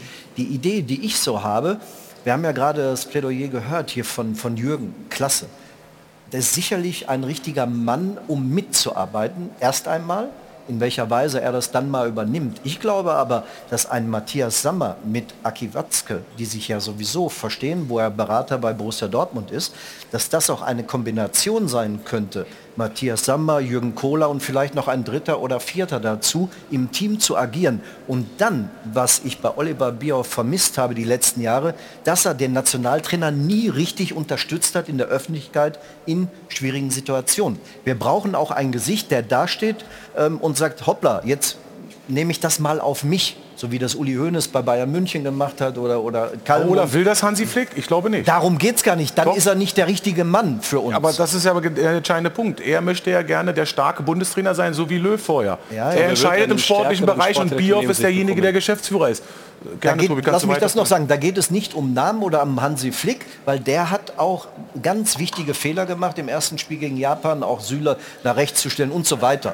Aber äh, trotzdem hat er es verdient, noch ähm, die EM zu bekommen. Aber ähm, er muss auch hören und mitspielen. Ein Bundestrainer kann nicht machen, was er will und wir müssen im Team versuchen zu funktionieren. Aber wenn ich diese Aussage von Hansi Flick richtig deute, die nach dem Bierhoff-Rückzug ja kam, wir unser, ich und mein Trainerteam, wir können uns noch gar nicht vorstellen, wie wir ohne die menschliche und fachliche Unterstützung von Oliver Bierhoff in Zukunft äh, arbeiten wollen. Das, das, das hört sich für mich schon so an. Also pass auf, wir als Trainerteam, wir sind mal gesetzt und jetzt schaut mal, dass ihr da den richtigen dazu holt, damit wir glücklich bleiben? Oder wie, wie, wie interpretierst du das? Das ist die Aussage hier. Mein Trainerteam, mir fällt im Moment die Vorstellung schwer, wie durch Olivers Ausscheiden entstehende Lücke bla bla bla fachlich und menschlich geschlossen werden kann. Ich habe es ja Also gerade schon äh, sinn, sinnmäßig äh, zitiert, also jetzt nochmal. Aber du hast was Gutes gesagt, bla bla bla. Nein, nein, nein, das, das war jetzt mein bla bla bla. Nee, aber es war ja richtig. Nein, nein, nein, nein, nein. Es war ja richtig. Aber ich wollte dieses bla bla bla. äh, Ja, völlig richtig. Das kam aber nur, weil ich es jetzt zum zweiten Mal praktisch vorgetragen habe. Ich wollte das nicht als Wertung zu dieser Aussage, sondern ich möchte gerne deine Wertung, Tobi. Wie, wie, wie hast du es aufgenommen oder wie bewertet ihr es auch bei der Bild? Was Bei dieser das? Aussage ist er aufs Ziel hinausgeschossen, weil er dachte, dass Oliver Bierhoff zum Rücktritt gezwungen wurde und nicht, dass er es aus freien Stücken irgendwo gemacht hat. Das wurde auch bei diesem Dreiergipfel dann nochmal besprochen und äh, ich glaube, Hansi Flick hat dann auch eingesehen, dass er da einen Schritt zu weit gegangen ist. Er hatte mit Bierhoff natürlich einen Mann neben sich, der ihn geholt hat, der ihm alle Freiheiten gelassen hat und jetzt könnte es sein, dass einer kommt, vielleicht auch ein Bobic, der ihn mal ein bisschen anpiekst. Mhm. Im Grunde muss er aber trotzdem in der Öffentlichkeit natürlich hinter ihm stehen. Ich glaube, dass Hansi Flick Richtung EM24 die absolut richtige Lösung ist, weil er kann die Fans begeistern. An Jürgen Klopp wäre nicht zu haben gewesen und der kann diesen Schulterschluss hinbekommen. Aber es muss vielleicht ins Trainerteam jemand kommen, wie, weiß ich, Bastian Schweinsteiger macht gute Expertisen, Schweinsteiger oder Podolski, der jetzt noch spielt. Aber das sind äh, Leute, die die Fans mitgenommen haben und denen die Spieler, glaube ich, auch etwas glauben würden, wenn sie im Trainerteam wären. Und zum anderen ging es jetzt in Katar die ganze Zeit darum, man schottet sich ab, es darf niemand irgendetwas mitbekommen, man trainiert in der Burg und es war gefühlt dem Trainerteam das Wichtigste, dass von der Startaufstellung nichts rauskommt. Also Dies, dieselbe Problematik hatten wir 1992 auch bei der Europameisterschaft. ja. Haben wir dieselbe Thematik gehabt. Also A1 finde ich auch, richtige Lösung ist äh, Hansi Flick. A2 ist auch, äh, dass man den auf jeden Fall zu 100 Prozent unterstützen muss. Äh, zwar äh, aus der Liga selbst, aber auch vom DFB, aber auch hier, äh, sage ich mal, unsere, unsere Leute, also unsere Fans. Das Einzige, was ich mir wünsche, ist, dass wir einfach wieder ehrlichen Fußball spielen. Dass wir wieder so spielen, dass wir wieder menschennah ist, dass man wieder sagen kann, hey, wir schreiben mal ein Autogramm, ohne dass man sich, äh, sage ich mal, schlecht dabei fühlt. Also weder der Zuschauer noch der Spieler. Gilt für beide Seiten. Und da müssen wir wieder hinkommen.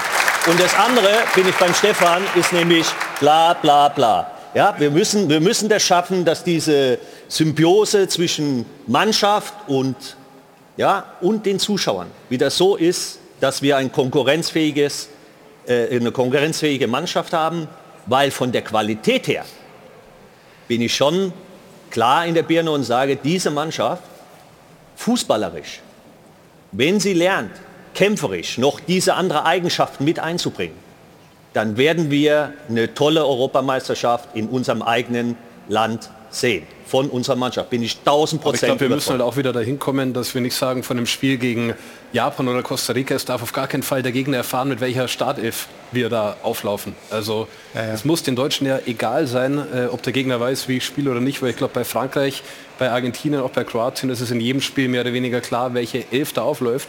Die wissen, äh, wie sie spielen, wie sie zusammenspielen. Wir haben doch eine ist bestimmte egal, DNA. Was das hat uns den Deutschen weiß. immer stark gemacht? aber wir, das- waren, wir waren leidensfähig, wir waren willensstark und wir sind über unsere äh, Grenzen gegangen. Das war unsere DNA. So haben wir Fußball gespielt. Bei allen Turnieren, Wir die hatten wir aber auch haben. immer Mittelstürmer. Miro Ah, Klose. wir hatten auch, da kannst du wieder wer- anfangen. Wo soll hier, denn der hier, herkommen? Hier. Wo soll denn der herkommen jetzt? Wir haben sie im Moment nicht. Aber man muss, ja- wir kann ja jetzt nicht sagen, jetzt stellen wir das Fußballspielen ein. nein. Sondern wir müssen ja Lösungsvorschläge haben. Wir müssen ja sagen, pass mal auf, wir können in die Richtung laufen. Das ist unsere Stärke. Wir spielen über die Flügel. Wir besetzen bestimmte Räume. Einfach so, dass wir den Gegner überraschen können. Und das muss doch unser Ziel sein. Und nicht zu sagen, ja, wir haben das nicht und das nicht, das hilft uns doch nicht weiter. Da kommen wir doch keinen Schritt weiter. Sondern einfach mal zu sagen, hey, wir arbeiten mit den Jungs, die da sind. Hey, ich spreche mit denen, ich, ich kümmere mich um die, aber ich trete die auch mal in den Arsch. Weil im Fußballspieler braucht es eben auch mal einen Arschtritt. Und das muss man eben auch mal machen. Und immer nur schön in Watte einpacken. Weiß ich nicht. Ne? Das ist unser Thema. Ja, das ist unser Thema. Leidenschaft, ne?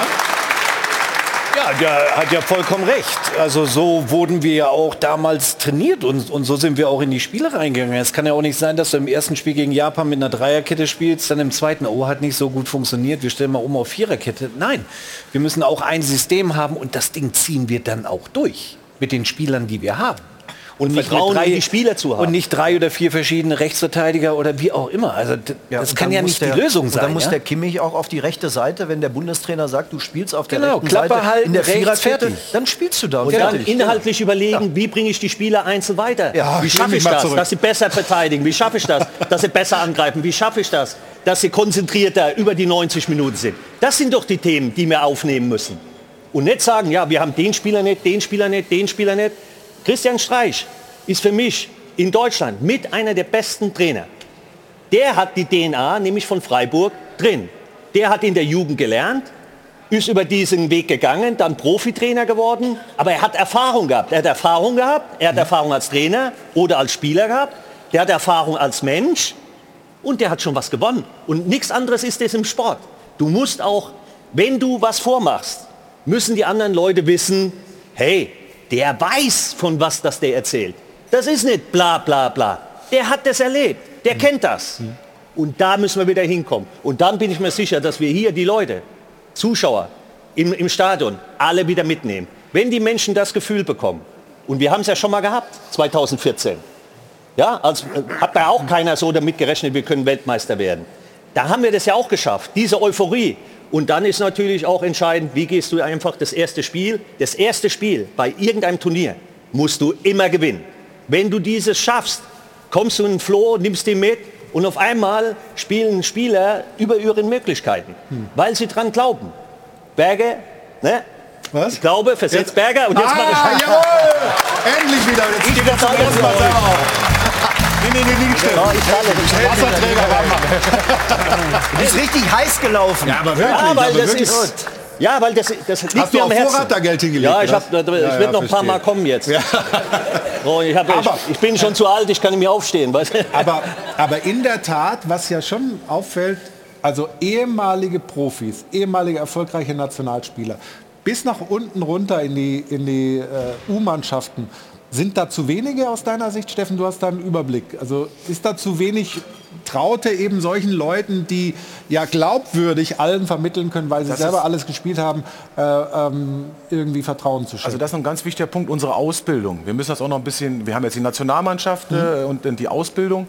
Ähm, Frage ich mal in die Runde, ich, wer, sind, wer ist unser Sportdirektor? Vorher war Matthias Sammer, wir hatten ja dann die Reihenfolge, das ist Joti Schatzelexiu und Maike Schönweiz. So, und vorher hatten wir Matthias Sammer. Ich glaube, das ist schon eine Antwort. So, da muss eine Position, die muss besser besetzt werden. Mit eben mit einem ehemaligen, der eben auch Fußballlehrer ist, der es bewiesen hat. Und dann kannst du über die U-Mannschaften wieder anfangen auszubilden. So wie es Matthias äh, eben 2006 angefangen hat und 2008, 2009 waren alle drei U-Mannschaften Europameister. Das ist nicht in der, in der, in, im Alter und im früher Leben, sondern was funktioniert hat, auch als Orientierung haben. So, und dann ist natürlich Christian Wörns ist noch da, aber wisst ihr denn, wie die Struktur ist jetzt bei den U-Trainern? Da entscheidet Maike Schönweizer, sagt einen ehemaligen und also fast eine Doppelspitze und einer, der sozusagen Laptop-Trainer ist. Das sind alles völlig falsche Entscheidungen. Ein Trainer kann nur wachsen, wenn er alleine mit seinem Team die Entscheidung trifft und dann kann er den nächsten Schritt gehen. Also es ist so viel falsch gemacht in der Ausbildung beim DFB. Und wer kommt denn nach? Florian Würz und Musiala. Und der wurde in England ausgebildet. Mhm. Auf höchstem Niveau kommt nichts nach. Und da jammer ich jetzt nicht, Jürgen, das ist Fakt. Wir haben keine Supertalente mehr, wir können nicht mehr mithalten. Aber es, Stefan, sag mir doch mal weltweit Weltklasse-Spieler. Sag mir mal zehn. In den 70er, 80er, 90er machst du das blind. Sagst du bei drei Deutschen, sagst du, was weiß ich, Sepp Meier, Franz Beckenbauer, keine Ahnung, Gerd mhm. Müller. So, in der 80er sagst du Lothar Matthäus, äh, äh, äh, Jürgen Kohler, nein, nein, nein, nein. Oh, so, nein, verstehst du? So, aber diese, diese Problematik haben wir doch weltweit. Du hast vorhin gesagt, Mbappé, finde ich ein klasse Spieler. Toller Spieler, der hat alles, was äh, zur Weltklasse ja, braucht. Ja, Frankreich hast du doch locker drei, drei ja. Weltklasse-Spieler, also, also zehn. Schau dir England an, schau dir Frankreich an. Die sind, doch, die sind doch zehnmal ja. besser in der Ausbildung mittlerweile als wir. Genau. Ich spreche von Weltklasse. Weltklasse sind für mich die Karten. Ist nicht ein Jahr oder ein halbes Jahr oder, oder anderthalb Jahre, sondern das Trotzdem ist eben ein Messi, uns, das oder? ist ein Neymar und, und wie die alle heißen. Ja? Das sind für mich Weltklasse-Spieler. Da bildet man sie aus. Aber wir müssen wieder, sage ich mal, im Fußball dahin kommen, in Deutschland. Bei uns gab es mal den Werbeslogan, äh, äh, von der Breite in die Spitze. Und mittlerweile machen, haben wir dann gemacht, von der Spitze in die Breite. Das kann man ich, so nicht. Ich verstehe dich, Jürgen. Ich glaube, ähm, was der Jürgen damit meint, ist, mit dem vorhandenen Material was Besseres rausholen. Das ist genau. klar. Das ist, glaube ich, das, was du willst. Und, und vor allem alle möglich. mitnehmen. Verstehst aber du, Flo, trotzdem, pass auf, Flo. Ja, schon, aber der Erfolg 2014, ja, aber Flo. der kommt daher, was, was Steffen erzählt hat. Die Ausbildung, den U-Mannschaften ja. waren... Da, da, und, und, kommt der erst nach drei, ja, vier Jahren. Aber, wir sind an einem schwierigen Punkt aber, jetzt. Das würde jetzt ja auch musst, wieder länger dauern. Aber es ist ja auch nicht alles schlecht, was junge Trainer machen. So ist es ja auch nicht. Also man muss, man muss auch die Jungen, wir, wir haben ja auch die Aufgabe, wir Älteren haben ja die Aufgabe auch, junge Trainer auszubilden. Nur ist immer die Frage, wird denn das auch tatsächlich so gemacht, dass immer die etwas älteren, erfahreneren auch von ihrem Wissen preisgeben? Das ist die Frage, die ich mal so einfach in den Raum reinwerfe. Ja, Steffen hat es ja gerade schon beantwortet, so. wie das läuft. Da so, aber du kannst doch nicht sagen, alle jetzt, alle, alle jungen Trainer sind schlechte Trainer. Das sehe ich nicht so. Und du kannst auch nicht sagen, dass diese Entscheidungen alleine getroffen werden, weil das wird immer in einem Team entschieden. Heute gibt es flache Hierarchien. Leider oder Gott sei Dank ist es so. Ich habe ja in meinem Unternehmen genau dasselbe. Meine Mitarbeiter sagen mir manchmal, hey, pass mal, Cola, ich glaube, da, da, müssen wir mal drüber nachdenken und mal drüber sprechen. Da kann ich nicht sagen, hey, das ist mir egal, was ihr sagt, sondern ich muss mir anhören, welche Befindlichkeiten und welche Thematik da drin steckt. Und ich kann nicht sagen, bloß weil das jetzt mal in die Hose gegangen ist, ist alles schlecht. Das ist einfach nicht so. Das stimmt einfach nicht. Ja. Sondern da wurden auch gute Dinge gemacht. Steffen hat ja eben zwei, zwei Namen gesagt. Ja. Der Florian Wirz, der nicht dabei war, weil, weil, weil der Kreuzbandriss, ja. Und der andere äh, Musiala. Jamal Musiala. Aber Jamal Musiala, der einer der wenigen äh, positiven Erscheinungen in der deutschen Mannschaft bei diesem Turnier war, Ton, ist ja gar nicht in Deutschland ausgebildet. Ton ist weg. Äh, ich kann es ich simultan übersetzen. Er sagt, Musiala also, äh, ist in Deutschland nicht ausgebildet worden, haben wir auch schon gesagt. Bei Chelsea, Florian Wirtz. Äh, wir, wir, wir machen gleich weiter. Äh, wir machen eine kurze Unterbrechung. Offensichtlich hat sich der Gremlin wieder zu unserer Turnregie vorgearbeitet. Äh, wir hoffen, dass wir ihn gleich wieder vertrieben haben. Machen eine kurze Unterbrechung. Äh, kommen auch noch zu Hansi Flick. Da hat Stefan Effenberg eine These mitgebracht. Alles nach einer kurzen Unterbrechung. Und Jürgen, einmal um, einmal durchatmen. Aber ich, ich liebe deine Leidenschaft. Absolut gut. Wir machen eine kurze Unterbrechung und sind gleich wieder zurück. Ja, das ist so.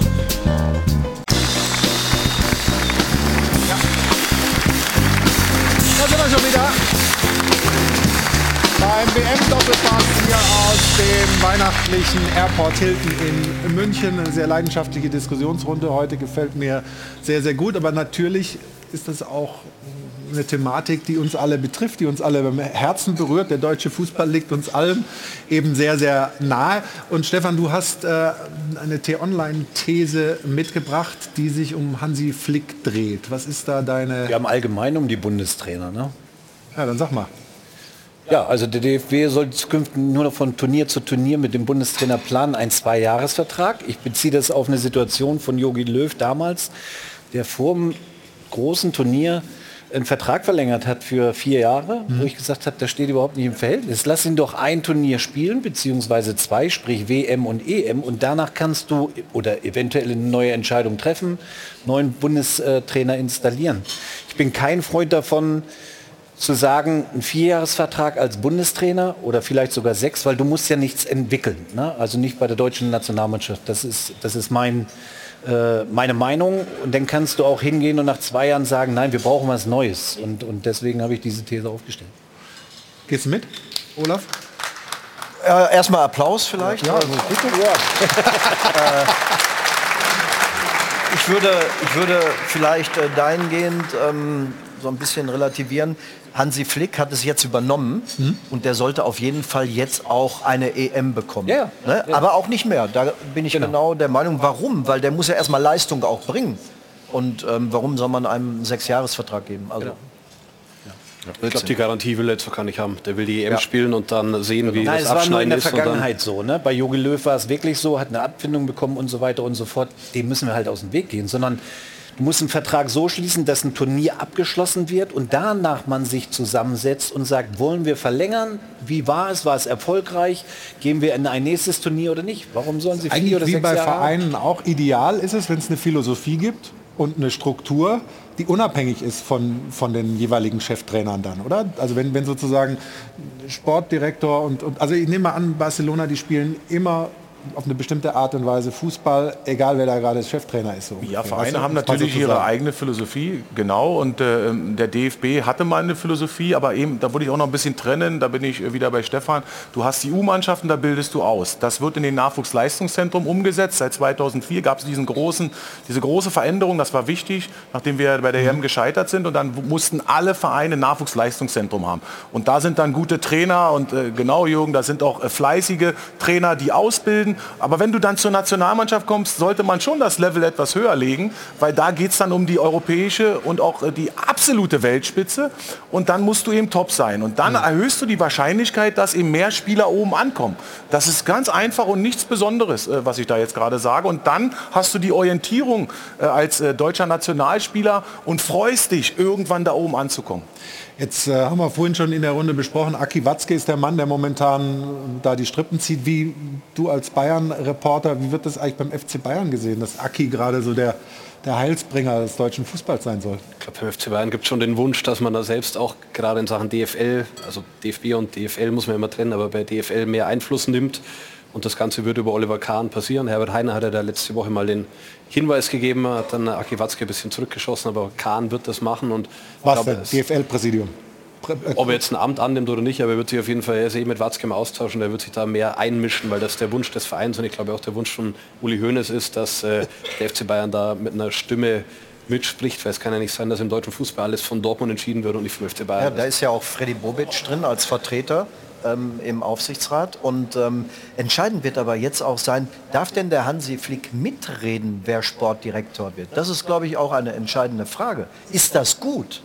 Ja, ich was hab- hab- hab- habe noch nicht groß drüber nachgedacht. Die Frage stellt sich doch, soll der jetzt gut mit dem zusammenarbeiten und den mit aussuchen oder ähm, entscheidet Aber das... eigentlich, wenn ich jetzt mal meine, meine Meinung da sagen darf, also wenn ich, ich entscheide ja nicht mit bei Sport 1, wer mein Chef wird. Eigentlich Also nicht. das normalerweise Ja, nicht. Aber ne? es sieht doch jetzt so fast so aus. Ich glaub, mitreden und entscheiden sind zwei Paar Schuhe. Also er sollte jetzt nicht verfeindet sein mit dem, der kommt, aber er soll jetzt auch nicht sagen, meine absolute Wunschlösung und Ja. nur der, weil der muss mich Aber darf allem der zu 100%. mitreden? Ist das gut? Ich glaube, ja mitreden darf er und seine Stimme wird gehört, aber er wird nicht sagen, ja, nein und er entscheidet der ja, der nein. Du guckst so. Nee, nee, nee, das, das sehe ich auch so. Also ähm, klar, theoretisch hat Hansi, also ich glaube nicht, dass Hansi Flick Einfluss nehmen kann, wer, wer ein neuer starker Mann beim DFB wird oder Sportdirektor oder wie auch immer der dann heißt. Aber er kann, hat natürlich dann die Möglichkeit, wenn es jemand ist, der ihm nicht gefällt, zu sagen, okay, das war's, danke, tschüss, geht nicht. Aber ich glaube, darauf wird es der DFB nicht hinauslaufen lassen. Und ich meine, ja, das heißt, Sie, Sie müssen sich doch nach Hansi Flick richten? Na, Sie müssen schon gucken, äh, ja, also ich glaube, Hansi Flick ist ja jetzt auch als, als Person nicht so kompliziert, dass er, dass er sagt, ich habe da so eine Liste, auf der stehen 15 Im Leute, mit denen... Verhältnis Mit, hört man aber was anderes und er hat noch keinen Vertrag äh, vollendet. Also ähm, im Innenverhältnis scheint das wohl anders zu okay, sein. also wenn Salihamidzic äh, Sportdirektor beim DFB wird, dann wird es schwierig. Aber Der hat ja einen guten Job hier in ja, ich glaube nicht, dass das... dass er wechseln will. Wir haben vorhin mal, Stefan, du hast es so angesprochen, da ging es um einen Generationswechsel, der, der vielleicht auch in der deutschen Nationalmannschaft kommt. Müller, Gündogan, Neuer wurde immer genannt und bei dem gibt es jetzt natürlich ganz andere Fakten, äh, die sich beim Skiwandern ergeben haben. Leider Gottes. Rot bitte.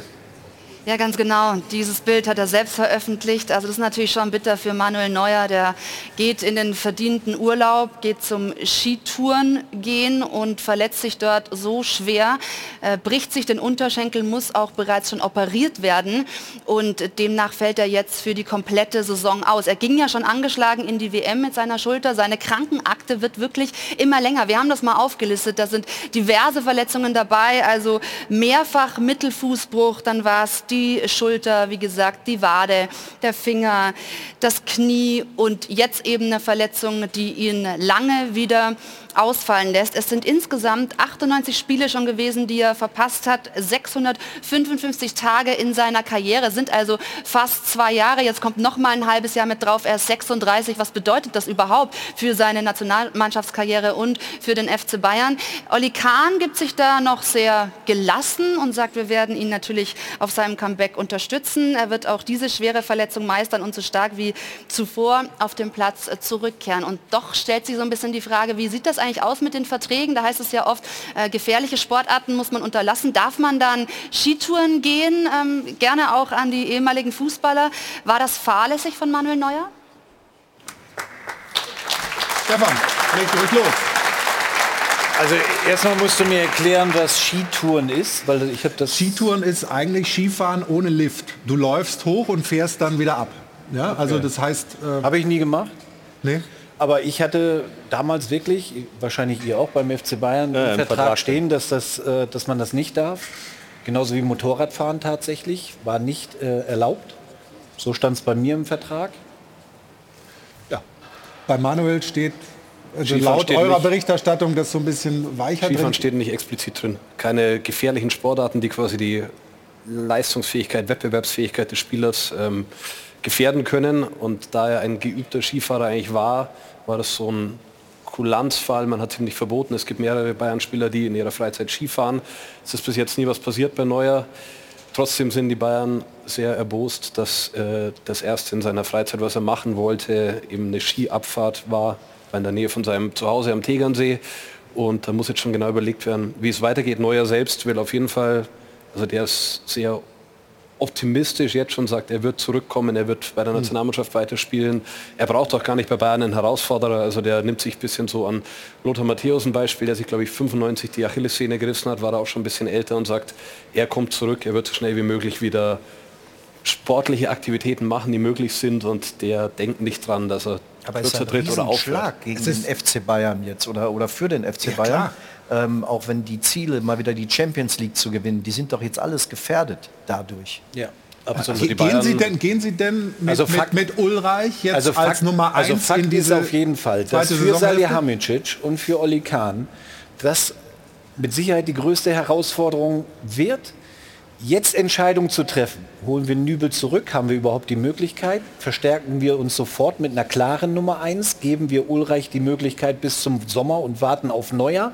Du hast ja gar keine Antwort, ob Neuer überhaupt noch mal zurückkommt. Und wie Du hast kommt der mit? Ulreich einen, der, der, der ja schon öfter performt Das hat. ist personell die aber du hast schwierigste danach, Entscheidung, die die Bayern jetzt treffen müssen. Du hast danach äh, einen Schenk, der gar keine Erfahrung hat. Also wenn, wenn der braucht ja nur mal ein positiver Corona-Test vor irgendeinem großen Champions League-Spiel. Dann Der spielst du Olaf mit einem hat's gerade 19-Jährigen gesagt. oder so. Olaf hat es ja gerade gesagt, ja die Ziele sind jetzt alle in Gefahr, ganz klar. Also die müssen einen richtig guten Torhüter holen. Da geht kein Weg dran vorbei. Ja, So- aber ein richtig sofort guter richtig Torhüter guten. kommt doch nur, wenn du sagst, Ein du, richtig guter und dann muss sich Manuel Neuer dem guten Torhüter stellen. Die Leistung muss entscheidend sein für, für Bayern, aber auch für die Nationalmannschaft. Wenn man die Aussagen von Kahn und Salihamidzic von gestern liest, dann kommt er sehr klar durch, dass man auf Neuer setzen wird, wenn er wieder zurückkehrt. Ich glaube, die einfachste und logischste Lösung ist, dass man versucht, mit Monaco eine Einigung zu finden, dass die Leihe ein halbes Jahr früher abgebrochen wird. Dass, dass. Nübel zurückkommt. Ja. Nübel kommt zurück. Ist der denn Egal, ob man sagt, ausreichend Nübel gut? ist besser als Ulreich Ist der oder denn nicht. ausreichend gut? Man hat einen zweiten Torwart neben Ulreich mit Erfahrung im Profisport. Man hat keinen Johannes Schenk, der sehr talentiert ist, aber noch nie auf dem Niveau gespielt hat. Und dann hat man zwei Torhüter da. Und wenn Nübel dann spielt und wenn er ordentlich spielt, dann hat man im Sommer die Situation, entweder man schickt ihn mit Neuer in einen Zweikampf Oder man sagt, er hat seinen Marktwert gesteigert, Neuer ist die klare Nummer eins, man verkauft ihn für mehr Geld, als man jetzt im Winter Monaco zahlt. Aber ich glaube, es läuft sehr viel Ja, auf aber die Frage raus, ist, ohne ob dass man sich Monaco ihn überhaupt abgibt, weil genau, Monaco Monaco, hat da die Hand drauf, Euroleague das gegen muss man schon wissen, ne? Die, da muss man mit Monaco eine Einigung finden, wenn man denn sagt, man will Nübel. Aber So wie schwer ist es denn, wie schwer ist es denn in dem Alter von 36 Jahren, Beinbruch, fünf, sechs Monate Pause, wieder in Form zu kommen? Also ich meine, wir gehen, also er geht selber davon aus, äh, Manuel Neuer, dass das wieder klappt, aber das ist ja nicht gesetzt, oder? Kommt ja auf die Art der Verletzung an. Ist das ein Unterschenkelbruch oder Das ist ist das Schien, ja. ja, Schien- und Wadenbeinbegriff oder ist es nur Schienbein oder nur das Wadenbein? Gibt es ja verschiedene Möglichkeiten. Schienbein. Ist ein, ist ein offener, ein offener offen Bruch ist es nicht, ja. Also so, da werden ja auch Gefäße verletzt. Also deshalb, äh, ja, äh, sicherlich ist das keine angenehme Situation für den Manuel, aber ich glaube schon, dass er der Typ ist, äh, der den nötigen Ehrgeiz auch besitzt, wieder gesund zu werden. Ob er dann wieder an sein Leistungsniveau herankommt, das weiß natürlich keiner von uns. Das ist jetzt im Ja, das Cup wünschen wir ihm natürlich Das wünschen wir ihm. Vor allen Dingen Ja, wünschen wir aber ihm auch gute Besserung. War er, denn jetzt, war er denn jetzt noch bei der WM?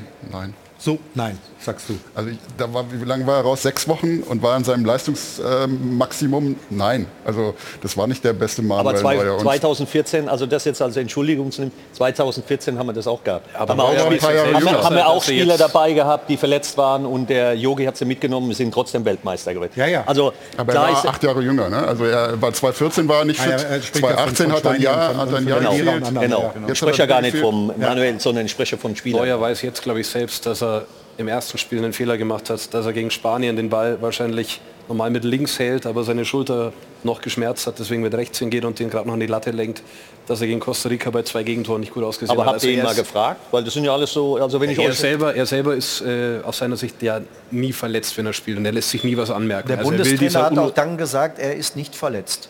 Das Genau. hat er ganz klar und deutlich gesagt. Ja, weil Neuer das selbst natürlich auch sagt. Neuer will immer, der sagt auch Mitspielern nicht, wenn er ein Wehwehchen hat. Der will dieser Unverwundbare sein, der sich diesen Nimbus aufgebaut hat. Aber meiner Meinung nach war er bei der WM nicht topfit. Wenn er schon Antonio Rüdiger zum Beispiel einen Abschlag ausführen lässt, zeigt das, vielleicht war mit seinem Fuß auch irgendwas nicht okay. Und er kann der Weltbeste sein, aber dafür muss er topfit sein und das war er nicht bei der Weltmeisterschaft. Wäre es für Hansi Flick ein Signal, zu sagen, wir machen jetzt einen Schnitt, auch in der Nationalmannschaft, ich habe eine andere Nummer eins, ich, ich beginne jetzt sozusagen den Neuaufbau oder kann er sich das nicht erlauben? Diskussionswürdig, aber ich würde jetzt dann äh, schon erst mal sagen, ähm, er hat gerade eine schwere Verletzung, ich habe auch zwei Kreuzbandrisse gehabt, äh, da kannst du wiederkommen. Na klar ist er älter geworden, aber ihn jetzt komplett abzuschreiben, finde ich grundsätzlich unfair.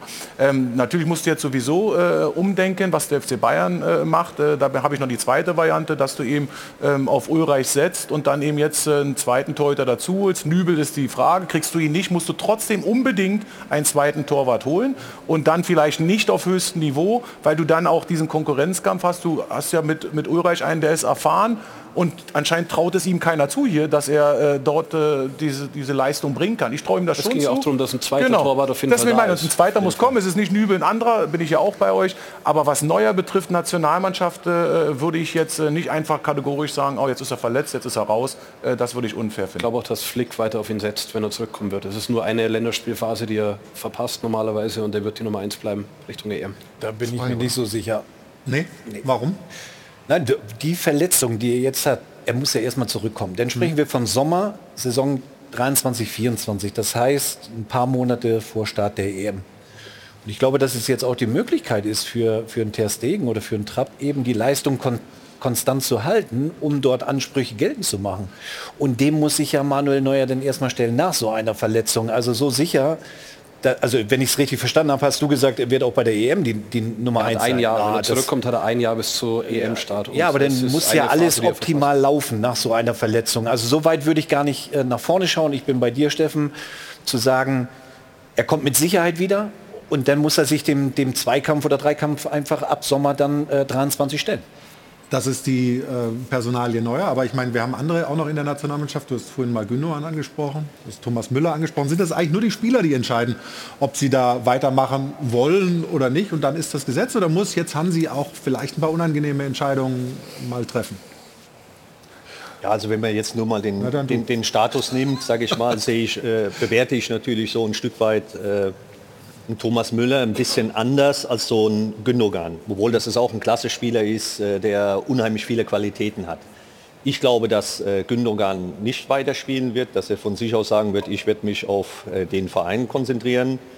Und bei Thomas Müller ist es einfach so, er ist ja ein sehr verdienstvoller Spieler und der hat auch einen besonderen Umgang verdient. Also wie gehe ich mit dem Spieler um? Als Mhm. Trainer, aber auch in der Öffentlichkeit. Das kommt man manchmal auch ein bisschen zu kurz, weil er hat schon viel für den deutschen Fußball getan. Fakt ist aber auch, dass er eben in den letzten ein, zwei Jahren nicht mehr an das Leistungsniveau herangekommen ist, wie er das vielleicht zuvor war. Jürgen, deshalb- Verdienste hin oder her. Ja, ich aber glaube, die muss- Leistung muss Ja. doch, glaube ich, stimmen. Ja, und, wenn ich Sie, dir. und wenn Sie in Ihren Vereinen Stammspieler sind, Gündogan bei Man City, äh, Thomas Müller weiterhin bei Bayern, ähm, wir haben ja auch das Problem mit ähm, Mats Hummels gehabt, wo viele Ja, ja, ja. gesagt haben, oh, der hätte ja doch vielleicht reingepasst. Mhm. Ne, wenn der super mit Schlotterbeck in der Innenverteidigung funktioniert hätte beim BVB und nicht in der Tabelle Fünfter oder Siebter sind, äh, dann wären die beiden ein gute, eine gute Variante gewesen. Aber sie haben nicht funktioniert. Und deshalb war es auch gut, dass Hummels nicht dabei war. Es sollte für mich 2024 nach der Leistung aktuell dann gehen. Ja, ja. Aber Okay. trotzdem ist ja ein anderer Umgang. Verstehst Ja, du? Weil ja, ja, Thomas ist ja einer, der jetzt über Vom viele Standing Jahre her, vom ja. Standing her viel, viel investiert hat. Und ihm glaube ich auch, wenn er sagt, ähm, ich war mit dem Herzen immer dabei bei jedem Länderspiel. Das kaufe ich dem zu 1000 Prozent ab. Ja, das auf ist so. jeden Fall. Und deshalb sage ich, muss der Umgang da der gleiche Umgang muss natürlich auch mit Gündogan sein, weil man dann auch fragen muss, wie siehst du dies, äh, wie fühlst du dich, was willst du tun, was willst du machen. Aber der, der, der Thomas ist für mich noch mal eine andere Kategorie, bin ich ganz ehrlich. Ne? Dann machen wir da kurz äh, einen Punkt und geben einmal bitte mit dem Applaus für die Aussage von Jürgen. Oder vielleicht ist ja auch der Applaus für dich, Ruth. Zu Ruth Hoffmann rüber. Vielleicht ja auch für die Aktion, die mit Stefan Effenberg zu tun hat. Dieses Trikot ist nämlich viel wert. Das hat Effe getragen. Willst einmal zu mir rüberkommen? Ja, natürlich. Für diese schöne Aktion. Dann kannst du uns nämlich sagen, wann du dieses Trikot getragen hast. Ja, das war ja bei dem Benefitspiel der Legenden 1860 gegen Bayern München, was wir gewonnen haben, ist Wollte- ganz wichtig. Wie hast du da performt? Hast du es noch drauf? Ja, ich habe ja nicht wirklich performt, aber das ist tatsächlich so ein Trikot, was wir ähm, zur Verfügung oder was ich zur Verfügung gestellt habe für einen guten Zweck für Kinder in Not. Ich glaube, wir haben noch ein paar Stunden, wo mitgeboten Ja, werden deshalb kann. der Aufruf jetzt. Bitte Genau. mitmachen auf unitedcharity.de, mitbieten für dieses Trikot und dann wirst du das nächste Woche hier im WM-Doppelpass Genau. unterzeichnen. Es gibt ein Meet and Greet, oder? Genau, Meet and Greet gibt es mit mir, da wird ein bisschen gequatscht und dann natürlich live hier in der Sendung dabei zu sein. Das wird unterschrieben, also wird ein runder Sonntag kurz vor Weihnachten. Ja, wirklich auch Da als ich einen ja, rausgehauen, ne? super und vor allem als Weihnachtsgeschenk. Also da auch nochmal ein Applaus. Und vielleicht sei auch noch erwähnt, der Erlös kommt der Aktion Herzenswünsche e.V. zugute und dieser Verein erfüllt schwerkranken Kindern und Jugendlichen ganz besondere Wünsche. Also Ja. vielen Dank. Bitte, Dann immer gerne. übernehme ich das. und Das dann war's kommt jetzt? Das, war für den Zurück Moment, du musst, aber du wirst Ach so. noch Dart spielen heute, ne? Echt? Mhm. Aber wir sind ganz gespannt, am Ende Stefan. der Sendung. Ob du die Scheibe triffst. Kannst du dich daneben stellen? Nein, das ist mir zu gefährlich. Weil ich weiß ganz genau, wo du dann hinziehst. deswegen, so, ja. wir machen, komm, setz dich wieder hin. Latsch einfach durchs Bild. Ja, ja, du gehörst ja hier dazu. Also, ähm, wir machen eine kurze Unterbrechung, sprechen dann gleich noch mal über ein Bundesliga-Thema. Was aber nicht so ganz äh, ruhig durchgewinkt wurde, zumindest in Stuttgart. Da hat sich alles geändert. Miss Lintat weg, äh, neuer Trainer da, Labadia und neuer Sportdirektor. Und die Fans sagen, oh, ist das richtig, dass man Labadia, der schon mal da war, zurückholt? Darüber sprechen wir nach einer kurzen Unterbrechung. Und, äh, Sie sind sicher gleich wieder dabei. Bei unserem WM-Doppelpass. Bis dahin.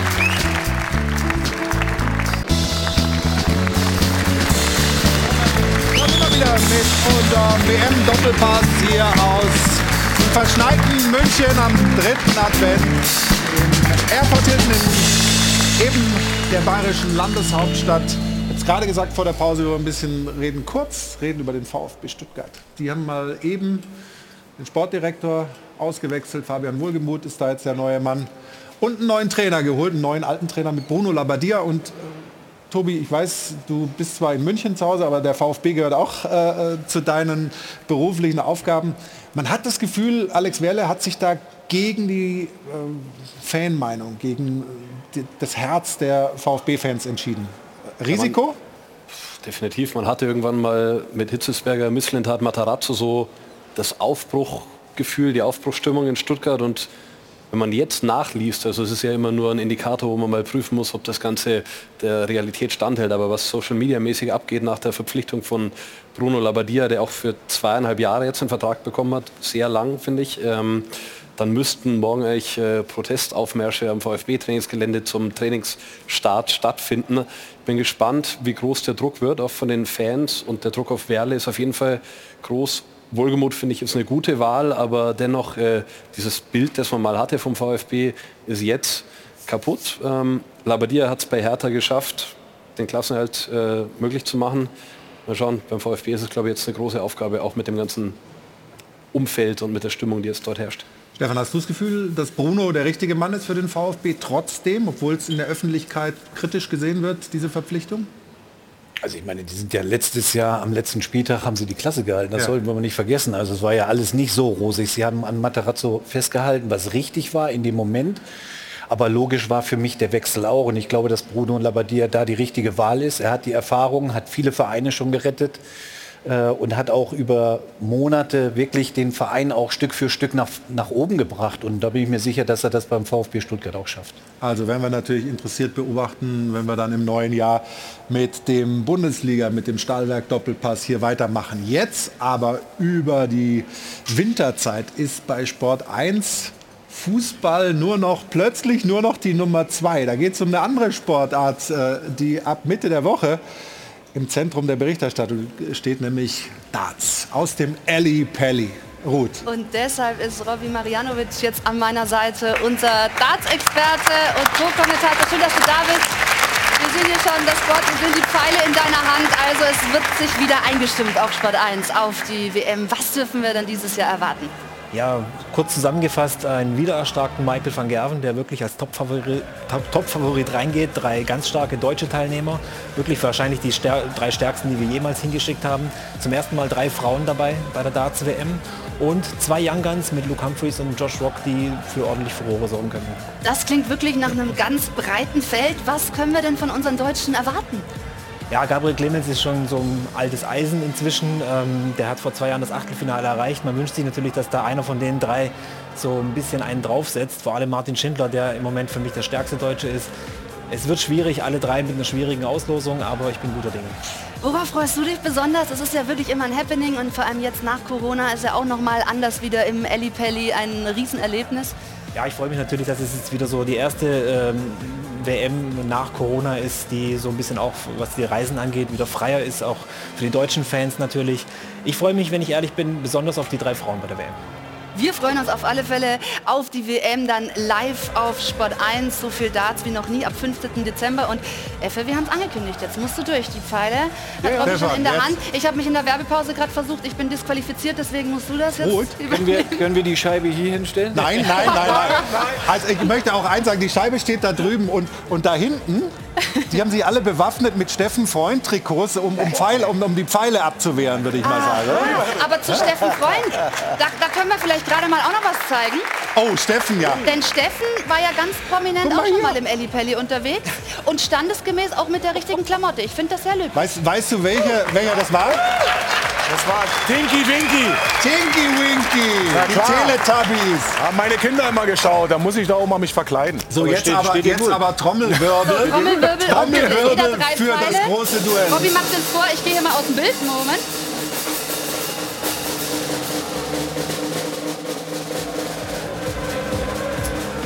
Wie viel war das? Kannst du nicht sehen. 140. 140. 180. Jetzt Stefan.